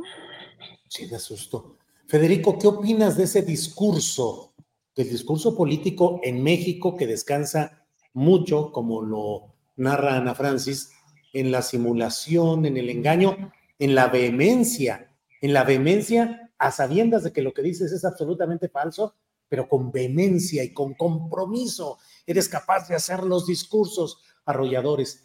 pero ¿qué tanto ese discurso puede pegar y qué tanto en México crees que de uno o de otro lado la exageración o la vehemencia pueden suplir el análisis político real, Federico? Yo creo que es un mal mundial, querido Julio, y no, Ujú. no solo México. Mal mundial. Y, y no conocen a Javier Milei, o sí lo conocen. Sí, sí, claro. Es el histrión más. Es un tipo tan profundamente eh, hipócrita, es un representante tan evidente del empresariado, es un brazo ejecutor o pretende serlo. Espero, yo no sé si hay que tocar madera o qué, para que este cuate no, no siga subiendo, pero que logró correr la agenda a la derecha allá en Argentina lo logró y esa era la razón de ser de toda la promoción que se le hizo. Un histrión loco. eh, yo creo que hemos visto el retroceso. Hay, hay señales un poquito ale- alentadoras en cuanto a, a que este histrionismo que usó la ultraderecha, empezó con Trump, digamos, y con Bolsonaro, y lo vimos en Vox, y lo vimos en Milley, y lo intentó aquí en México la derecha con Lili Telles, por algo se han arrepentido. Yo creo que México todavía por ciertas condiciones históricas, y el PRI tiene que ver allí, hay cierta narrativa nacionalista, revolucionaria, mm, que todavía impide, creo yo, que ese histrionismo de la ultraderecha pegue en, en la gente tan común. Y por eso Xochitl es, es eh, la carta que el marketing político de la derecha ha escogido ahorita. Es, pues vamos a irnos por alguien que esté disfrazada de popular, ¿no? Para intentar justo robar a ese, es unos porcentajes de esos tres estadios de, de indecisos que yo me refería en la intervención pasada. Yo creo que no, que, que sí pega en México, sí, sí pega, pero hay que ver qué tanto, o sea, en qué porcentaje y cómo se traduce eso electoralmente, ¿no? Eh, qué sé yo, yo, yo cuando veo expresiones como la del cuate de ayer, eh, digo, qué retroceso, ¿Cómo, cómo construyes democracia con un tipo que es, eh, que tiene repudio por los pobres, que, cómo piensas en reconstruir este país con un tipo como Cuadri que ha dicho que, que son lastres tres estados. Eh, es muy difícil con esa derecha intentar reconstruir uh, un pensamiento de bien común, de objetivo común, de destino compartido. Parecieran querer ser exiliados políticos de un país que exige otro tipo de soluciones. Esa es la razón por la cual yo también creo que muchísima gente no se traga ese speech. Bien, Federico. Horacio Franco, y sin embargo, ¿qué tanto avanza la narrativa antiobradorista, al menos en sectores medios, en sectores que antes apoyaban a López Obrador y ahora dicen estar decepcionados? ¿Qué tanto avanza todo ello? No, va a, en un momento dado van a ver que, que yo creo que el año que entra, ya, con toda la obra pública que viene a, que, va a develarse, ¿no? Con toda la cuestión de lo que está pasando día a día con las estadísticas mismas, etcétera, etcétera. Además, lo de la violencia, ¿no? Que dicen que se ha incrementado y todo lo demás, y la, pues las gráficas dicen otra cosa también, ¿no? O sea, lo, lo está mostrando diario.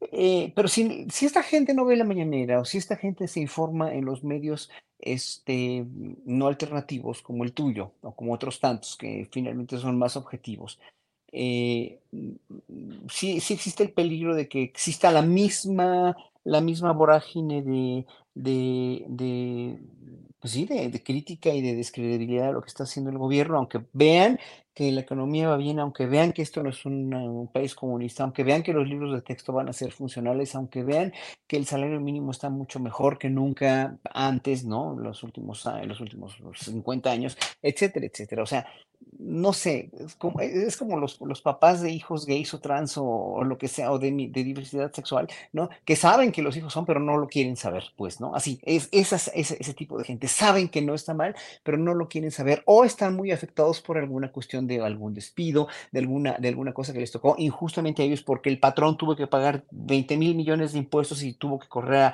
a, muchos de ellos, tal vez les tocó algún, fueron algún daño, como diría Calderón. Un daño colateral de toda esta, de todo este este, de este, que, que además no nos hagamos idiotas. Por favor, los empresarios no han perdido, no han perdido nada. Los empresarios, los ricos en este país siguen siendo ricos, tal vez un poco menos, tal vez con menos, con, tal vez no puedan mantener a 20 mil generaciones, sino a 18 mil 500 generaciones de aquí a, la, a 18 mil 500 generaciones. Tal vez 1500 generaciones, pobrecitos, van a tener que trabajar.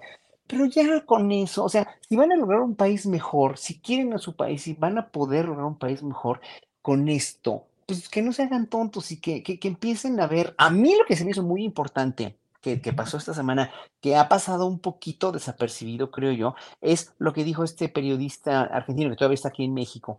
Este, no me acuerdo su, nombre, Abel, pero es, Abel, Abel, sí un tipazo que le, le, le, hizo, le, le, hizo de puerco al presidente para que hiciera una convención americana de, de, este, o latinoamericana de, de, de, medios alternativos en YouTube y en otras redes para que finalmente tuvieran un poquito más de peso y tuvieran más exposición, porque este presidente tiene el 90 tantos por ciento de medios convencionales en su contra, ¿no? Y, son, igual que lo que hace ratito platicaba de la oposición, propagan puras mentiras. Entonces es el problema. Entonces, la de, o sea, cómo vaya avanzando la cuestión de la derecha en la, en la credibilidad o no, va a depender también de mucho de esto que la gente tiene, o los que estamos en medios alternativos, tenemos que difundirlos, nada más, difundir, difundir, difundir y más difundir, como las mentiras de los libros de texto que, que, en verdad son grotescas y son terribles, porque ya una vez leyéndolos dices, es que no manches, yo sí quisiera un país así, yo sí quisiera un sistema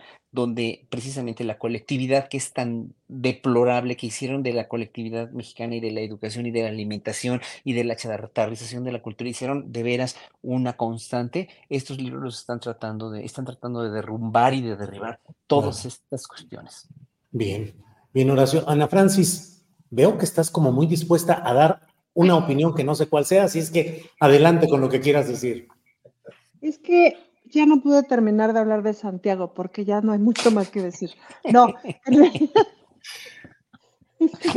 estaba pensando un poco en los roles que jugaron, porque fue como, se mira bastante orquestado, ¿no? Es, es como, es como volver a escuchar las mismas babosadas que lees en las primeras planas, no sé qué, pues las volvieron a decir, no le echaron nada nuevo, salvo mi querida Beatriz Paredes en ciertos pedacitos, y esta síntesis de Santiago como la violencia mata, que siempre son una belleza. Pero el personaje de Enrique de la Madrid, que yo lo descubrí en realidad cuando escuché de su propia boquita decir esto del, del adopta un mexicano, ¿se acuerdan de esta propuesta que tiene de, de, que un millonario adopte a un pobre? Y que la vi además en largo aliento con Sabina Berman, con Viri Ríos, y que me acuerdo perfecto de la cara de Viri Ríos como de no, de no está hablando en serio, de esto no puede ser, o sea, no podemos seguir pensando, ¿cómo? ¿Por qué lo, no? Y entonces vuelvo a pensar en esto, en esto de, ¿qué les pasó? Ahora sí que, ¿a qué escuela fueron? ¿Por qué su pensamiento es tan chato, tan frívolo, tan ignorante, tan desconectado de la realidad, tan chato, tan bruto? Eh, solamente podría pensar que Beatriz Paredes está jugando a eso. Le he oído cosas mucho más interesantes, pero de los otros tres no haces uno. Es decir, hay una cosa que pasa con Xochitl, por ejemplo, que es buena para las entrevistas cortas, ¿no? Tres, cinco minutos, siete minutos te los da increíbles, pero ya después en la larga conversación es como de, como de esas citas que tienes o de esas personas que conoces que los primeros cinco minutos dices, ay, qué padre, y luego es así de, mm, ya me aburrí, porque no hay nada más. Y y me pregunto, pues, ¿qué han estado haciendo? Pues, ¿qué no leen? ¿Qué no viajan a algún lado? ¿Qué no abren los ojos? ¿Qué no leen? ¿Qué no le prenden algún día alguna película buena, alguna serie interesante? ¿Qué no platican con otras personas que no sean ustedes mismos? ¿Dónde han estado? Me lo pregunto con honestidad, verdad de Dios que no es burla, un poquito sí, pero verdad de Dios que no es burla. Y sí, Enrique de la Madrid es como, pues esa parte donde dices, voy al baño, ¿no? Te vas. Y espero que se estén levantando, gracias, sí. Sí, sí, sí. Horacio, muy mal otra vez, Horacio.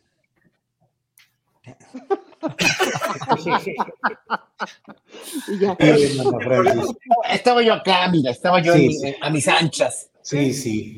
Federico, ¿por qué esa anemia intelectual, ideológica y organizativa de la oposición mexicana? Cuando, al menos eso lo digo yo, eh, pues habría puntos en los cuales sí se podría montar una narrativa y un proyecto y un programa que realmente respondiera a esos intereses de ese grupo y a su propuesta ante la gente, pero pareciera que hay esa, ese raquitismo intelectual, Federico. Sí, hay un provincianismo de derecha, ¿no? que es el que muy bien describió de manera inmejorable Ana Francis recién. Es decir, hay, viven en una burbuja, cuando viajan se mueven en una burbuja, eh, van a, qué sé yo, suponte a Italia, jamás se meterán en un barrio pobre de Roma a ver qué piensa el romano común. Eh, ese provincianismo se, se nota y aparte creo que hay una cuestión generacional. Eh, todavía pertenecen, son, son los hijos mimados de un régimen de privilegio. Yo, los calificativos, últimamente estoy en una cruzada anticalificativos porque propongo que la sociedad tenga que restaurar el diálogo y si sustituimos el argumento por el insulto, si al rival le hacemos un ataque fácil Mm. poniéndole un- una etiqueta, pero la verdad es que el calificativo de FIFI es muy bueno, es, es, es, es un sustantivo más que un adjetivo, ¿no? Y sí, tienen esta mirada absolutamente cerrada. Y uno pretendería, con cierto candor, que hubiera una nueva generación de, de la derecha más inteligente, moderna, que entendía, pero no, son, vienen peor. Tú ves a los chavos, ves, ves a esta América Rangel, perdón por poner nombres otra vez, pero a veces cuesta mucho, em, digamos, explicar las cosas sin ejemplos. Dices, estos son los nuevos jóvenes de la derecha vienen peor todavía, porque a, a estos otros todavía tienen un prurito de hablar de em, que se tiene que combatir la vieja deuda con los pobres de este país. Por lo menos tienen una retórica que uno ya no se las cree, pero la trae. No, estos son el desastre total, vienen asumiendo su derechismo más, su darwinismo social más nefasto y declarado. Y el panorama para, para, para esa oposición, para esa derecha, eh, es complicado, es, es- difícil. Yo, eh, claro, a la vez aquí hay una paradoja, que, no, lo mismo que estoy planteando, es, ¿puede la derecha en sí proponer un programa inteligente? No, no es un pensamiento finalmente conservador de derecha o, o, o de ultraliberalismo económico el que ha permitido lo que estamos viendo en Canadá, que se está incendiando, lo que estamos viendo en China, que se está inundando, lo que estamos viendo en Arizona, donde una pareja que se quedó sin aire acondicionado se murió por la hora de, de hora de calor. Tú ya no puedes vivir en Arizona sin aire acondicionado, te mueres. Ahora, el, el mundo que permitió el, el sistema económico que nos ha llevado a esto, puede tener una alternativa inteligente, puede haber una derecha inteligente. Eh, más bien lo que creo es que que- que- que a la 4T, a la opción de estas izquierdas que tenemos en Latinoamérica, que son gestoras del capitalismo, se las puede correr por izquierda, como hace aquí a veces el zapatismo u otras eh, organizaciones eh, con la 4T, o como hace con la izquierda argentina, con, con las claudicaciones feroces del kirchnerismo, la, la que hace la izquierda unida de Miriam Bregman, por ejemplo, que dice, ustedes son este, agentes del FMI, finalmente están ajustando a los jubilados. Entonces, eso ya no es la izquierda. O sea, yo lo que veo más que como oposición desde la derecha, es una oposición desde la racionalidad y la izquierda a estas izquierdas democráticas que tenemos que son gestoras del capitalismo. La verdad es que esta derecha mundial está asfixiada en sí misma, lo cual no quiere decir que no vayan a hacer muchísimo daño en sus sectores finales. Pero pues, Sí. si puedo agregar Sí. una opinión. Estaba pensando en la entrevista que le hiciste a estos dos señores enojados panistas porque Xochitl no les representa. No me acuerdo de sus nombres porque justo no son tan conocidos. ¿Cómo se llaman, Julio? ¿Te acuerdas que los entrevistaste? Los de, de ultraderecha, el padre Daniel, dices. No, los otros dos que te, que te hicieron toda una reflexión y todo un análisis de por qué alguien como Xochitl no los representa y que hablaban justo de... Ah, Bueno, Raúl Portolero y Juan Iván Peña.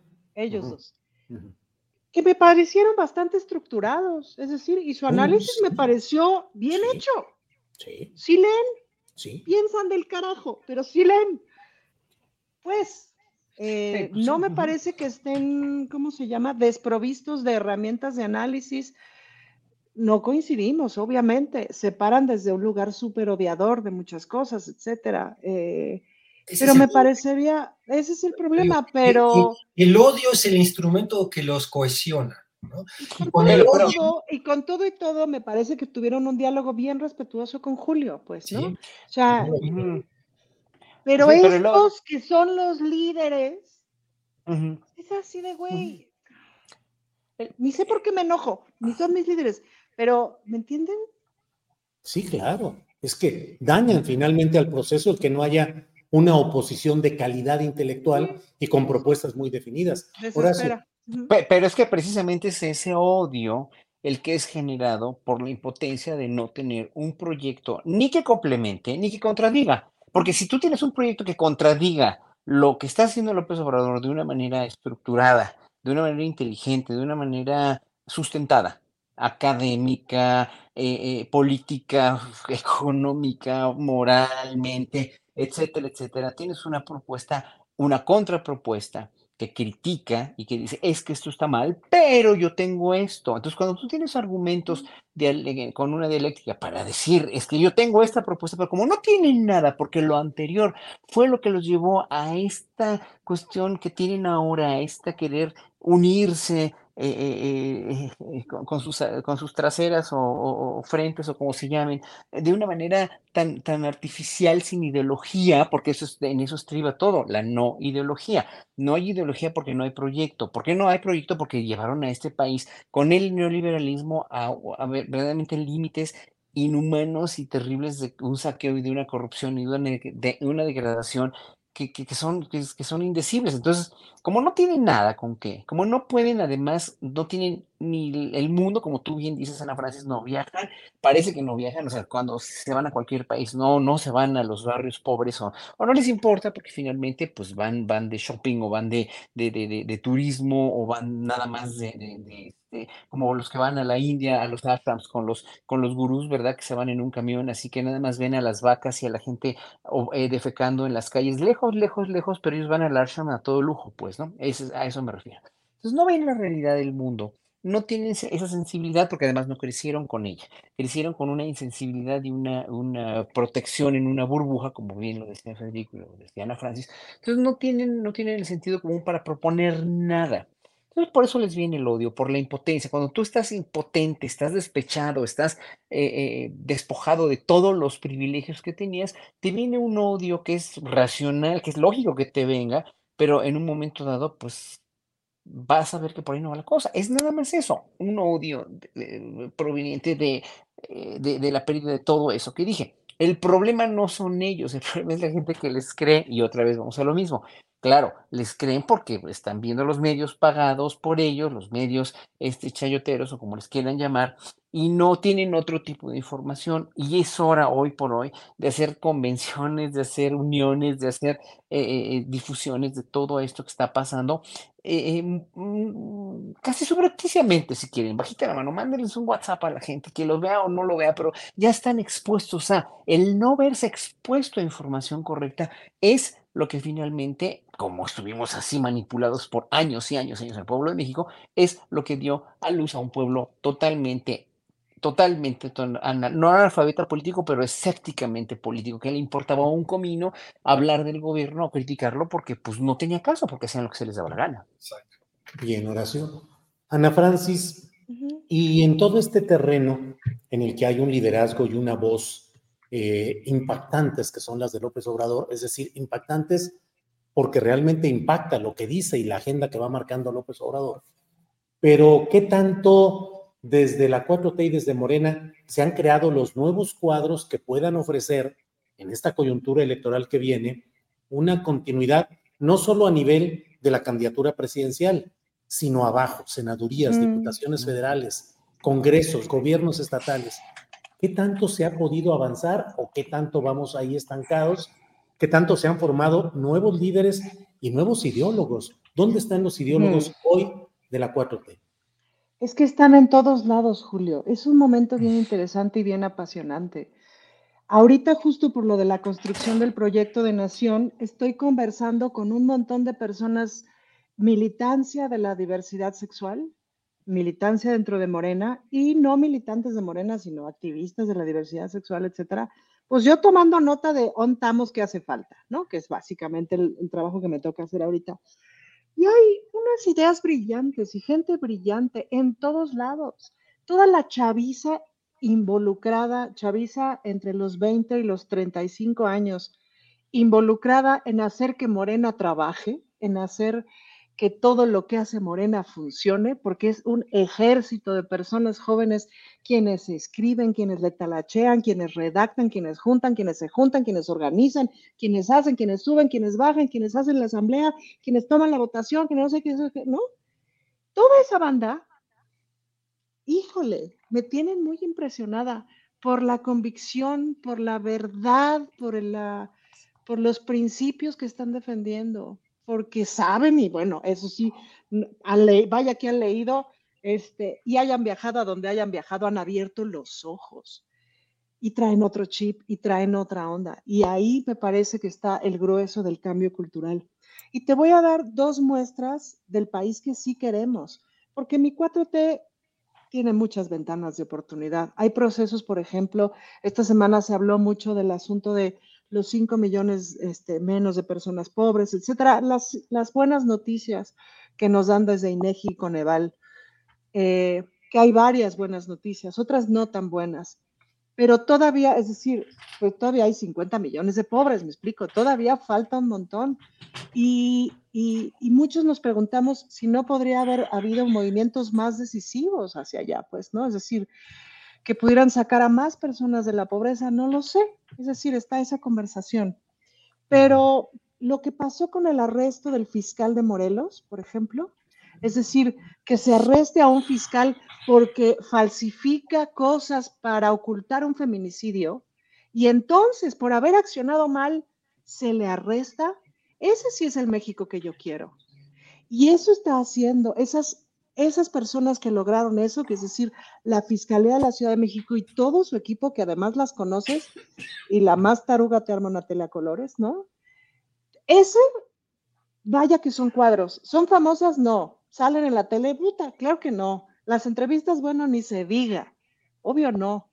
Pero están gruesas. Y los libros de texto, híjole, es que no solamente no es solo lo que dice la oposición, sino son una gran cosa. Esa es parte del país que sí quiero. Esa es parte del país por el que votamos en el 2018. No, no todo lo que hace la 4T es parte de ese país que sí queremos. Pero estas dos muestras y esa construcción de los libros de texto no es Marx Arriaga, es un montón de personas involucradas en ese proceso y en ese proyecto. Muchísima gente, desde los maestros y maestras Claro, también en el asunto de la pandemia que me tocó participar como guionista en el programa de Aprende en Casa y que conviví con un montón de maestros de secundaria de todo el país por Zoom. Híjole, encontré una mística que yo pensé que no existía, que no, pues claro, la misma mística que me tocó a mí cuando estudié la secundaria, pero que con tanto rollo que nos echaron, con tanta mala información, con tanto enojo que hubo por parte de los maestros por el maltrato neoliberal de tantos años, yo dije, o sea, esta idea que decía, esta idea que dijo Claudio X González en algún momento de los maestros son unos delincuentes y no sé qué, no sé qué, esta idea logró permear en toda la sociedad, pues, ¿no? Muchos le perdimos la fe al magisterio. Y para mí ese proceso fue muy impresionante justamente por reconocer mi estupidez, pues, por reconocer que me tragué esa mentira y volver a descubrir en esos maestros, pues sí, la mística con la que me educaron. Entonces, claro que hay eso. Bien, gracias Ana Francis. Eh, Federico, ¿qué tanto toda esta aspiración y esta construcción y movilización, intensidad en un movimiento social como la 4T, qué tanto eh, permea hacia la construcción del poder político representativo en senadurías, en diputaciones, en gubernaturas, en la propia integración de órganos de gobierno, es decir, qué tanto esa aspiración puede pasar por los filtros de la política verdadera y pragmática para convertirse en opción de gobierno o que tanto se diluyen y finalmente quedan representantes oportunistas de esas corrientes que deberían haber sido desplazadas. Federico. Julio, eres un maestro de la pregunta-respuesta. es mañosito. Eres es mañosito. Pregunta, disfrazada de pregunta y llevar la respuesta. Pues, demonios, no hay muchos ejemplos cercanos en la historia en nuestro continente que nos animen a ser muy optimistas con eso. Por las reglas del poder, porque la vocación de un chavo idealista, antes quiero decir algo, me gustó mucho escuchar a Ana Francis, porque a veces uno clavado más en el estudio de, las variables de la realidad a través de las noticias de la compu, eh, eh, pierde el contacto con la militancia, ella lo tiene directo y es muy estimulante. Yo cuando voy a veces me invitan, tengo el privilegio de ir a, a dar una charla a un CCH o a, o a tocar en uno de mis conciertos y quedarme cotorreando con la gente, ahí sí me doy cuenta que hay una vitalidad eh, eh, en los jóvenes que, que entienden con mucha mayor profundidad la realidad política que tienen hoy de lo que la entendían quizás en mi generación, y esa es una virtud, y hay que también es un, algo para, para elogiar de la 4T, yo creo que ha instalado voluntaria e involuntariamente una discusión pública como no ha, sin precedentes en este país. Mm. Cuando entras en, contacto con esos chavos eh, alertas, enterados, la misma charla con mis hijos a la hora de la comida, dices, bueno, aquí hay toda una esperanza. Y, en tu pregunta, Julio, hay, hay, hay un elemento que, que, que, es el que hay que analizar, cómo se traduce esa vitalidad del idealista en el funcionario, en la administración pública donde se entra una maquinaria burocrática que además obedece a las leyes de un poder muy, muy siniestro. Eh, cuando vemos que Morena se contamina de tantas personas que son aquel que encarnan aquello mismo que se debía combatir, dices, bueno, ¿cuál es el camino?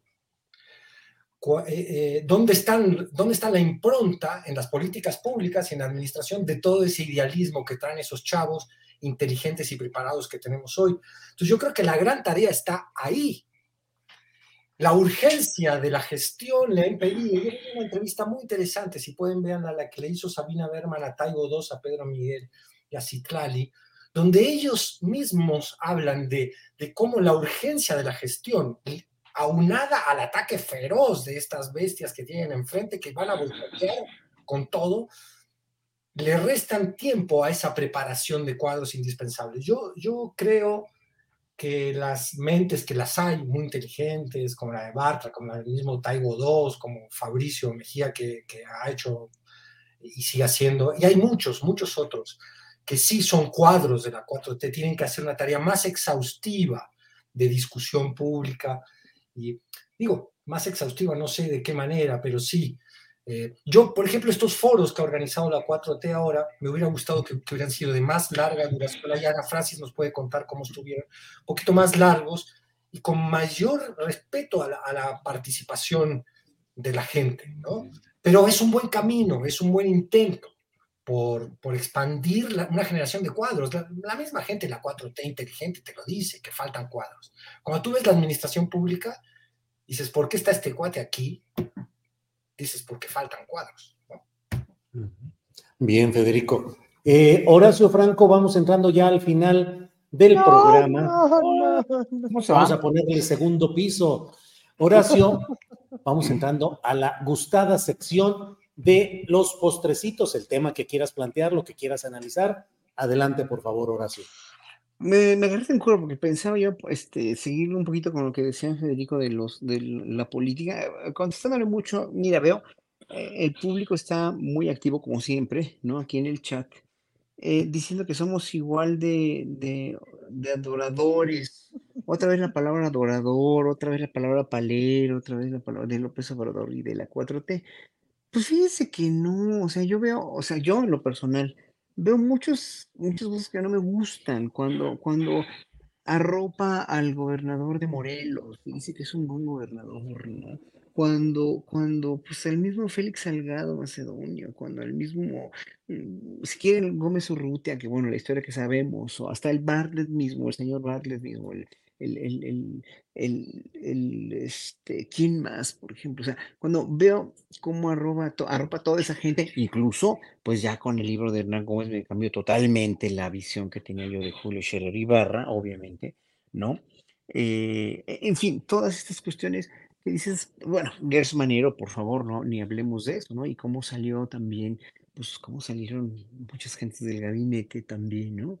Arturo Herrera, por ejemplo, ¿no? Como también lo, lo, lo ponderaba, digo, no podía ser de otra forma porque era su secretario de Hacienda, pero hay cosas que no podemos no estar de acuerdo, sí, pero hay cosas que debemos razonar objetivamente, o sea, no todo nos tiene que gustar. Es como cuando tú te casas con alguien, en un momento dado ya después o te, te, te enrolas con alguien en una relación sentimental, empieza a descubrir después cositas que no te van a gustar, ¿no? Que ronca, que lo que sea, ¿no? Que, se echa gases en las noches y que te despierta con ronquidos o que no te gusta cómo come o bla, bla, bla. Ok.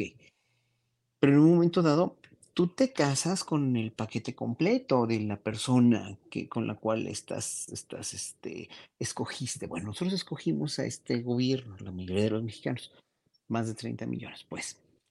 Tenemos que aceptar que no todo lo que, no todo lo que esté pasando nos tiene que gustar al 100%, pero sí tenemos que ver por qué lo escogimos. O sea, cuando uno tiene memoria histórica para atrás y ves el país que teníamos antes y ves el país que estamos teniendo ahora después de un comienzo de una transformación que se está empezando, ah, porque también me han echado mucho de que, ¿cómo es posible que en cuatro años no se ve nada? Pues no, no se va a ver, eh, se va a ver en, en, en 10, en 12 años de gobiernos de izquierda si queremos tener un país transformado. Esos son los cimientos, y lo dice el mismo López Obrador, pero la gente no lo ve, no lo entiende. Es, eh, en fin, no, no podemos, eh, no podemos exigir que todo el mundo piense igual, pero en realidad no, o sea, en realidad lo que, lo que hay que hacer es tener memoria y conciencia histórica de dónde venimos y hacia dónde vamos. Y, y, este, y esta monarquía de la que habla tan imberbemente, tan, tan verdaderamente, tan, tan de, de bote pronto y tan, tan impulsiva y- e irreflexivamente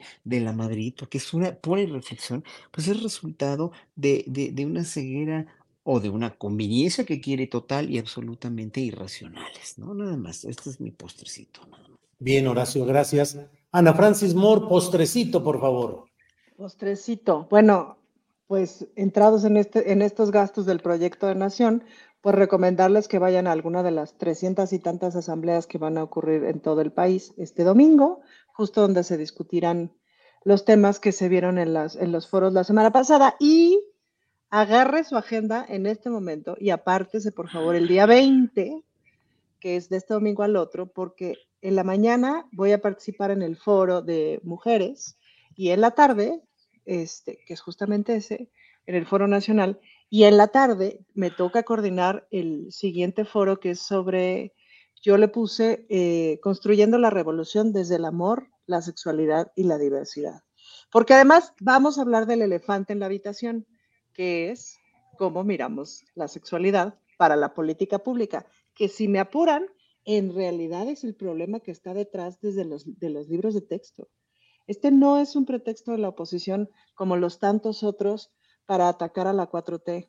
Este es un mandato de las fuerzas conservadoras que quitan anuncios de donde participamos Horacio y yo, que quitan anuncios este, donde hay eh, alguien que es LGBTI participando, que quitan el dinero, que son esas llamadas telefónicas de las que nunca nos enteramos, ¿no? Que es esa intervención de los obispos que nunca nos enteramos, esas llamadas de los obispos a ciertos políticos de las que nunca nos enteramos. Eso es lo que está realmente detrás de los libros de texto otra vez. Entonces, vale la pena que se lo anoten domingo 20, se pueden enchufar de Zoom o pueden ir al Instituto Nacional de Formación Política, eh, pero esténse muy pendientes porque van a estar buenas las discusiones. Estas reuniones, Ana Francis, estos foros, los organiza específicamente Morena, pero puede asistir cualquier persona o cómo es? Así es, sí, los, los organiza Morena desde el Instituto Nacional de Formación Política, que es una chulada, y son híbridos y son bien, o sea, funciona muy bien la hibridez, porque justo pues asiste personas de todo el país. El instituto tiene muy buenas instalaciones y tiene muy buena resuelta. Gracias a este ejército de personas jóvenes capaces que les estoy hablando, lo resuelven de veras de manera, lo resuelven mejor que la, lo resuelven mejor que la Ibero. Este, entonces, bueno, pues eso, eh, son discusiones híbridas en donde además hay espacio de participación real. Es lo más comunitario que yo he visto. Lo, lo, más comunitario que se pueda, seguramente se podrá más, pero por lo tanto es lo más comunitario y participativo que yo he visto. Bueno, pues hasta aquí llegamos en el tramo correspondiente a la reproducción que hace Canal 22, a quien agradecemos que reproduzca este espacio. Así es que hasta aquí llegamos, Canal 22, a la mesa del más allá, y vamos con eh, el postrecito de Federico Bonazo para ir cerrando nuestro programa. Federico, por favor. Antes de, concluir el postrecito, es agradecerle a Fer Rivera, a ti, Julio, a Ana Francis y a Horacio que me dejen eventualmente saltar a la cancha en el estatus de suplente, lo sé muy bien y con el cariño y el respeto que le tengo a Fer, que además eh, tiene ese humor tan especial y tan importante, ¿no? Hay que ver con cierta distancia irónica las cosas porque si no nos descomponemos. Eh, otra cosa, lo que decía Horacio de la gente que está poniendo comentarios, no los he visto. Me parece muy bien que difieran con lo que estamos diciendo aquí. Lo que yo, lo único que me animo a decirle a estos interlocutores, porque así los considero, es que no caigamos en el binarismo, que nos está haciendo mucho daño a la hora de analizar la vida eh, y la realidad política. No es todo bueno, es lo que decía Horacio, no, no es todo bueno o todo malo. Eh, entendamos en qué puntos estamos en contra o en qué puntos estamos en desacuerdo y desarrollemos argumentos. Creo que es la mejor manera. Y luego, si me lo permites, querido Julio, eh, quiero hacer un, anuncio de un concierto muy especial que va a haber en la Feria del Libro de la UACM ahora el em, día 25 de agosto a las 7 de la tarde. Eh, se conmemora el 50 aniversario del golpe de Estado en Chile contra Allende. Eh, y en la Feria del Libro de la UACM hace un, concierto eh, en homenaje a Allende y en, recordando este tristísimo evento de nuestra historia latinoamericana. Va a estar allí Santiago Bem, que es el mi colega de toda la vida, mi partner en el Juguete Rabioso, que es un gran compositor, y el Juguete Rabioso, mi banda que eventualmente resucita para este tipo de, de, cosas, también se va a echar un palomazo, así que el 25 de agosto en las instalaciones de la UACM, en el plantel del Valle, los que quieran ir, será un gustazo encontrarlos por ahí. Federico, muchas gracias, muchas gracias a los tres. Horacio Franco, gracias y buenas tardes. Buenas tardes, gracias. Nos vemos el viernes próximo. Voy a estar en Corea. Así que me voy a conectar a las, 5 de la mañana, así que a las 5 de allá. Los voy, a, los voy a saludar desde allá. Tú sí viajas. Es como la derecha. Yo, soy, yo, soy, yo soy un derecho izquierdoso. Pero puedo agregar una cosa. A ver, yo cuando voy de vacaciones no voy a los lugares pobres de donde voy de vacaciones. Pero nada más es que se trata de abrir los ojos. Abrir los ojos. Totalmente. Porque además no es como que no hubiera pobreza en todos lados. Salir de la burbuja, salir de la burbuja. Pues salir de la burbuja, que si estás, llegas a un hotel, hay una persona que está sirviendo algo, limpiando algo, etcétera. Y en, los, en distintos lugares del mundo te vas dando cuenta de en qué condiciones vive esa persona. No necesitas ir a visitar nada, nada más es abrir los ojos. está bien, sí traduje bien eso. Ana Francis, gracias. Federico, gracias y buenas tardes. Chao. Una cocada de, de allá, Horacio. Una camiseta que diga. Oye, a ver si no falla la tecnología en un país como Corea. Ojalá que no, espero que no, pero bueno, me voy, me voy, yo no tengo sangre coreana, sino me despedí en coreano, como ciertos políticos. sí, así es para la próxima. Ahí te vemos. Bien, gracias. Hasta pronto los tres. Hasta luego. Adeu. Adeu, son las tres de la tarde, las tres de la tarde en punto. No se vaya porque vamos todavía con dos recomendaciones de fin de semana aún. Y bueno, sé que ya está por aquí Jesús Taylor para hablarnos de cine, de series que ver este fin de semana. Jesús Taylor, buenas tardes. Muy buenas tardes, querido Julio. Saludos a la audiencia y ya estamos aquí listos. Ahora sí en vivo, porque la semana pasada estuve ahí grabadito, pero ahora sí en vivo ya estamos de regreso. Aquí estamos ya con la libreta y el lápiz para ver qué nos vas a recomendar de tarea de fin de semana. Échale para adelante, Jesús. Fíjate, Julio, una muy buena película, buena película que se titula La peor persona del mundo. Esta película se estrenó el año pasado en México, en salas de cine. Mucha gente todavía no se animaba a ir a las salas de cine, pero eh, ya está, ahora la acaba de subir recientemente Prime Video, La peor persona del mundo. Es una película noruega que participó en festivales importantes a nivel internacional y le fue muy bien con la crítica. También aquí en México le fue bastante bien. Es del director Joaquín eh, Trier.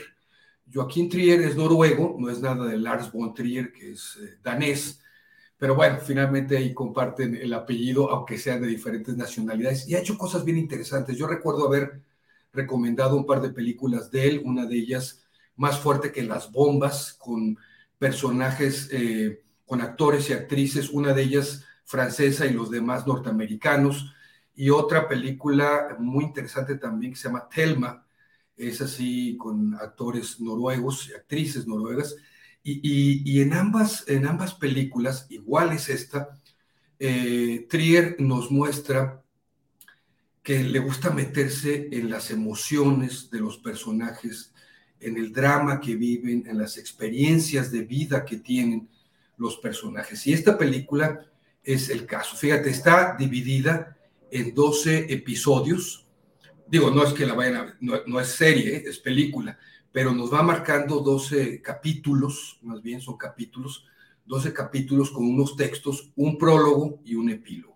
Y se trata de una chica que se llama Julie, que la vemos desde que está estudiando la universidad, y va a abarcar yo creo que unos cuatro años de su vida en estos cortes. A algunas personas no les gustó mucho este tipo de cortes, a mí sí me gusta, eh, algunas personas piensan que es como tratar de explicar las cosas, por ahí hay una voz en off de una tercera persona que también nos está hablando de las emociones que está teniendo Julie. A mí me gusta, yo no lo siento como una ofensa para el espectador que nos tenga que explicar, sino más bien va dosificando, a mi modo de ver, las etapas y las experiencias y los momentos de lo que ha influido en, la vida de Julie y también las decisiones que está tomando. Una chica que sin entrar en los temas de los millennials o la generación Z, pues es una chica joven que le ha tocado un mundo diferente al que los adultos mayores tenemos o tuvimos y habla mucho de la comunicación y tiene una dosis muy buena, muy bien, muy bien hecha de feminismo. Por ahí hay una escena en la película que sí es, notoria la discusión sobre las cuestiones feministas, sobre el machismo, sobre la misoginia, pero el resto de la película está muy bien dosificada y es esta chica pues tratando de vivir su vida como puede, con la comunicación que tiene, con las experiencias que tiene, con las carencias también emocionales que tiene, tomando decisiones, indecisiones, buenas, malas, que le afectarán o no le afectarán en su vida, pero finalmente es eso, ¿no? Una chica muy honesta, la película es muy honesta, se siente eh, muy natural, nada forzada en la experiencia que ella va a ir teniendo en sus relaciones personales de pareja, de familia, de amistades, de trabajo, de muchas cosas, que me parece una película realmente muy, muy actual, ¿sabes? Muy, muy de, de nuestros tiempos, que no solamente, y hay que ser eh, analíticos en esto y sinceros, no solamente afecta a los jóvenes de 30 años para abajo, afecta también a los adultos porque también nosotros nos cosemos aparte, pero este, creo que e, este, esta forma de presentarnos de Joaquín Trier una, una vida es sumamente eh, eh, enriquecedora para poderla analizar.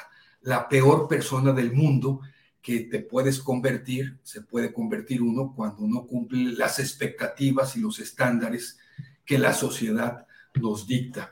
Algo así creo yo que va esta película bastante buena para ver en Prime Video este fin de semana, querido Julio.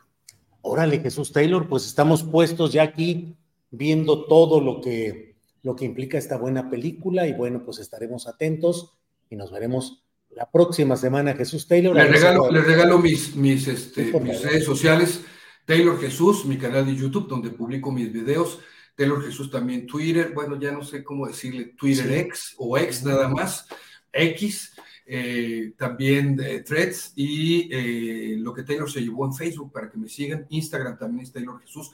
Y mañana publico un video, Julio, de una serie de televisión con dos grandes actorazos, uno de ellos Jeff Bridges, una eh, serie eh, muy entretenida, de esas para pasar el rato y olvidarse de todo y nada más estar ahí prendidos en, los siete episodios que tiene la primera temporada. Órale, pues estaremos también atentos. Gracias Jesús y nos vemos la próxima semana. Un abrazo a todas y a todos. Gracias, hasta luego. Bien, vamos a continuación. Déjeme ver que ya esté listo Daniel Mesino. Ya está por ahí. Daniel Mesino. Daniel Mesino, que es editor, escritor, hombre de pensamiento y de prosa agradable, amena y profunda. Daniel Mesino, ¿cómo estás? Gracias, Julio, y gracias a toda la comunidad astillera que hoy nos saluda. Y quiero meternos. Profesor de yoga, además, eh, que tiene ahí, ahí tienes a Buda atrás de ti, Daniel. Es que si no, ¿quién nos cuida en estos tiempos políticos? Te puede aparecer una Xochitl. Ándale, no, no, no, no, no, entonces hay, hay que estar atentos. Daniel. pues fíjate que definitivamente tú sabes que uno de los íconos de la cultura pop y la movida española de los 80 y los 90 es Pedro Almodóvar. Su aportación al, a la cinematografía es un antes y un después. Aunque la industria del cine hollywoodense trató de llevarlo a la cumbre con su eh, gran tragicomedia que es mujeres al borde de un ataque de nervios. Fue hasta 1991 cuando le otorgaron su primer Oscar por Hable todo sobre mi madre como mejor película eh, de no habla inglesa y luego en el 2002 con eh, Hable con ella como mejor guion original. Sin embargo, más allá del cineasta que puso en el escenario internacional actores y actrices como Camer Maura, Penélope Cruz, Rosy de Palma y Antonio Baneras, el cineasta galardonado es también un escritor cuyas obras bien, bien vale la pena revisar. Pedro Almodóvar es autor de la novela eh, Fuego en las entrañas, eh, es una novela corta, luego también, como no podía dejar de hacerlo, eh, es de autor de una fotonovela porno que se llama Toda Tuya, y también de múltiples relatos publicados en periódicos como El País, El Diario 16 y La Luna, y así como una serie de cómics contraculturales como Star, El Víbora y Vibraciones, donde creó un personaje llamado Patty Difusa, que, cuya protagonista, Patty Difusa, fue el título de, una, de un libro que lleva su nombre, publicado en 1991, y que se convirtió en un gran éxito editorial y una de las obras más significativas eh, de la literatura en España en la década de los noventas con temática gay. Y hoy el cineasta y escritor que naciera el 25 de noviembre de 1949 en Calzada de Calataba, España, nos presenta una obra personal que será el deleite para aquellos lectores que quedaron cautivados con el con el cine de Almodóvar y también para quienes no lo conocen, pero quieren una visión de cómo era la época multicolor de los 80 y los 90 tras la salida del franquismo allá en España. Y la obra que hoy quiero, eh, invito a leer, se llama El último sueño. Si bien es cierto que ya sabíamos que Pedro, como lo comentaba, había escrito es, eh, libros, con este título encontramos una voz narrativa con mucha fuerza y presencia que desconocíamos. El último sueño es una obra que está en proceso de traducción ya a más de 20 idiomas y es lo más parecido a una autobiografía fragmentada. El lector acabará obteniendo la máxima información del autor como cineasta, como fabulador y el modo en que su vida hace una, que una cosa y la otra se mezclen. Son 12 relatos lo que conforman esta, eh, esta, este libro y que abarcan varias épocas, desde finales de la década de los 60, eh, recordando su niñez, hasta la actualidad, y en ellos se reflejan algunas de sus obsesiones más íntimas, además de su evolución como artista. Aquí están los años oscuros escolares donde sufría de bullying, la influencia de la ficción en la vida, los efectos inesperados del azar, la sofisticación del humor, los inconvenientes de la fama, la fascinación por los libros o experimentación con géneros narrativos, que son algunos de los temas que pueblan este libro imprescindible para adentrarse en el universo creativo de Almodóvar. En su introducción, el autor eh, asegura que siempre se ha negado a escribir su autobiografía o a otro que la escriba porque siente una especie de eh, alergia a ver que un libro hable enteramente de él como persona. Sin embargo, eh, y yo creo en lo personal que para entender a Pedro Almodóvar hay que ver su cine, porque tiene un toque personal y único. Pero entonces, ¿qué es lo que va a encontrar el lector en este libro? Y vuelvo a citar a, Pedro Almodóvar que en su introducción dice, la colección de relatos, y, y él dice, yo le llamo relato a todo, no distingo géneros, muestra la estrecha relación entre lo que escribo, lo que filmo y lo que vivo. Y en sus páginas vamos a encontrar a un Almodóvar más íntimo y descarnado, el que habla de la soledad, la muerte y los altibajos de la creación artística. Es un autorretrato definitivo de un artista que ha sido definido por impregnar con su personalidad única todas sus creaciones. Se trata, yo diría que de una biografía sentimental e íntima un fascinante collage en la vida en la que se que en donde la vida se estremezcla con el arte. Sus relatos transcurren en patios manchegos, en los colegios regenteados por salesianos y en los alegres bares de la movida como entradas sin fronteras a su universo íntimo y a su imaginación. Almodóvar en este texto nos, nos reitera que lo local puede ser lo más universal y coincido plenamente con lo que publicó el diario The Times. La prosa de Almodóvar es tan hábil e ingeniosa como sus películas. Es, por así decirlo, como un Warhol con chispa y desde luego con más vigor. Y así que para toda la comunidad de astilleros, hoy les recomiendo el combo perfecto.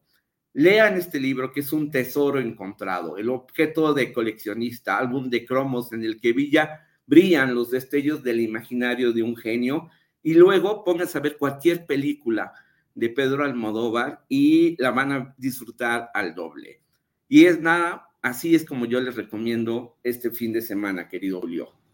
Órale, pues qué gran combo realmente, Daniel. Y claro que hay que ver películas de Pedro Almodóvar y leer este texto que también nos has descrito de manera tan especial. Pues gracias, Daniel Mesino y que tengas un muy buen fin de semana. Totalmente, gracias Julio, tú también, gracias a toda la comunidad y les recuerdo que todas estas eh, recomendaciones las pongo en los libros de los viernes.blogspot.com, ahí está toda la información por si alguien tiene curiosidad y ahorita lo voy a tuitear. Gracias Julio y nos vemos en 15 días. Sí, Daniel, muchas gracias nos vemos en 15 días. Hasta pronto, adiós. Bien, pues son las 3 de la tarde con 14 minutos, ya nos vamos, ya nos despedimos. Déjeme decirle nada más como última noticia que Xochil Gálvez estuvo en Tampico, Tamaulipas, en reuniones, y ahí dijo a propósito de esta pausa que han determinado los dirigentes, los directivos del PRD, dijo Xochil Gálvez, em, para mí el PRD representa la justicia social que tanto hemos buscado yo tengo una enorme identificación con la izquierda. Mis orígenes se dan en esa visión de izquierda, de querer un país justo. Y pues hay que sentarnos, hay que reparar heridas porque nos necesitamos todos. Reitera pues Xochitl Galvez su condición de izquierda, que de ahí viene su formación política original. ¿Qué dicen los segmentos dentro del propio Acción Nacional? Que no le perdonan tanto el hecho de que ella se asuma así sea declarativamente, como una persona de izquierda, y los grupos de ultraderecha que la tienen en eh, la mira, precisamente acusándola de ser una comunista infiltrada en las filas de Acción Nacional. De todo ello hablaremos hoy a las nueve de la noche en la videocharla astillada y hoy a las cinco de la tarde Paco Cruz con sus videocharlas cruzadas. La verdad es que ha sido un gran placer contar con su presencia, su asistencia en estos eh, días a lo largo de esta semana, de lunes a viernes. Eh, seguimos haciendo todo nuestro esfuerzo de compromiso, de credibilidad, de honestidad en el análisis, de planteamiento de puntos de vista plurales y creo que la tripulación astillero hace el mejor de sus esfuerzos y agradecemos a ustedes que nos hayan acompañado a lo largo de la semana y hoy. Cinco de la tarde, Paco Cruz. Nueve de la noche, un servidor. Si hay algo especial, nos vemos el sábado o el domingo. Si no, hasta el próximo lunes. Gracias. Hasta pronto.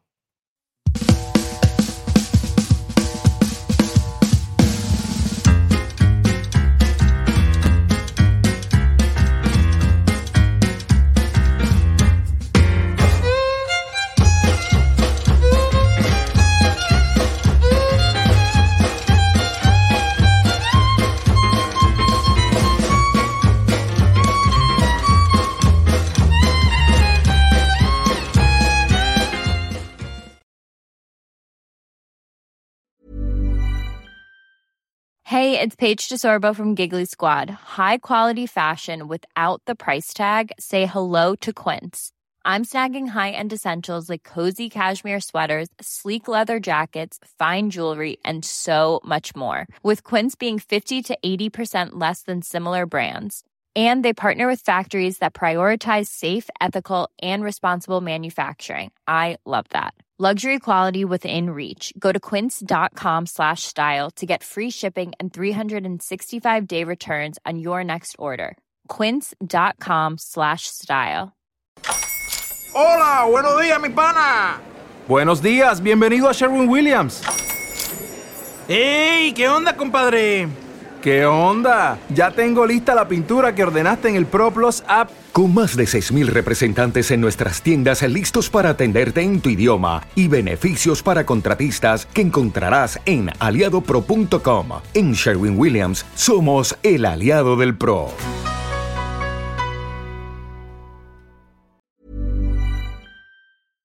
Para que te enteres del próximo noticiero, suscríbete y dale follow en Apple, Spotify, Amazon Music, Google o donde sea que escuches podcast. Te invitamos a visitar nuestra página julioastillero.com.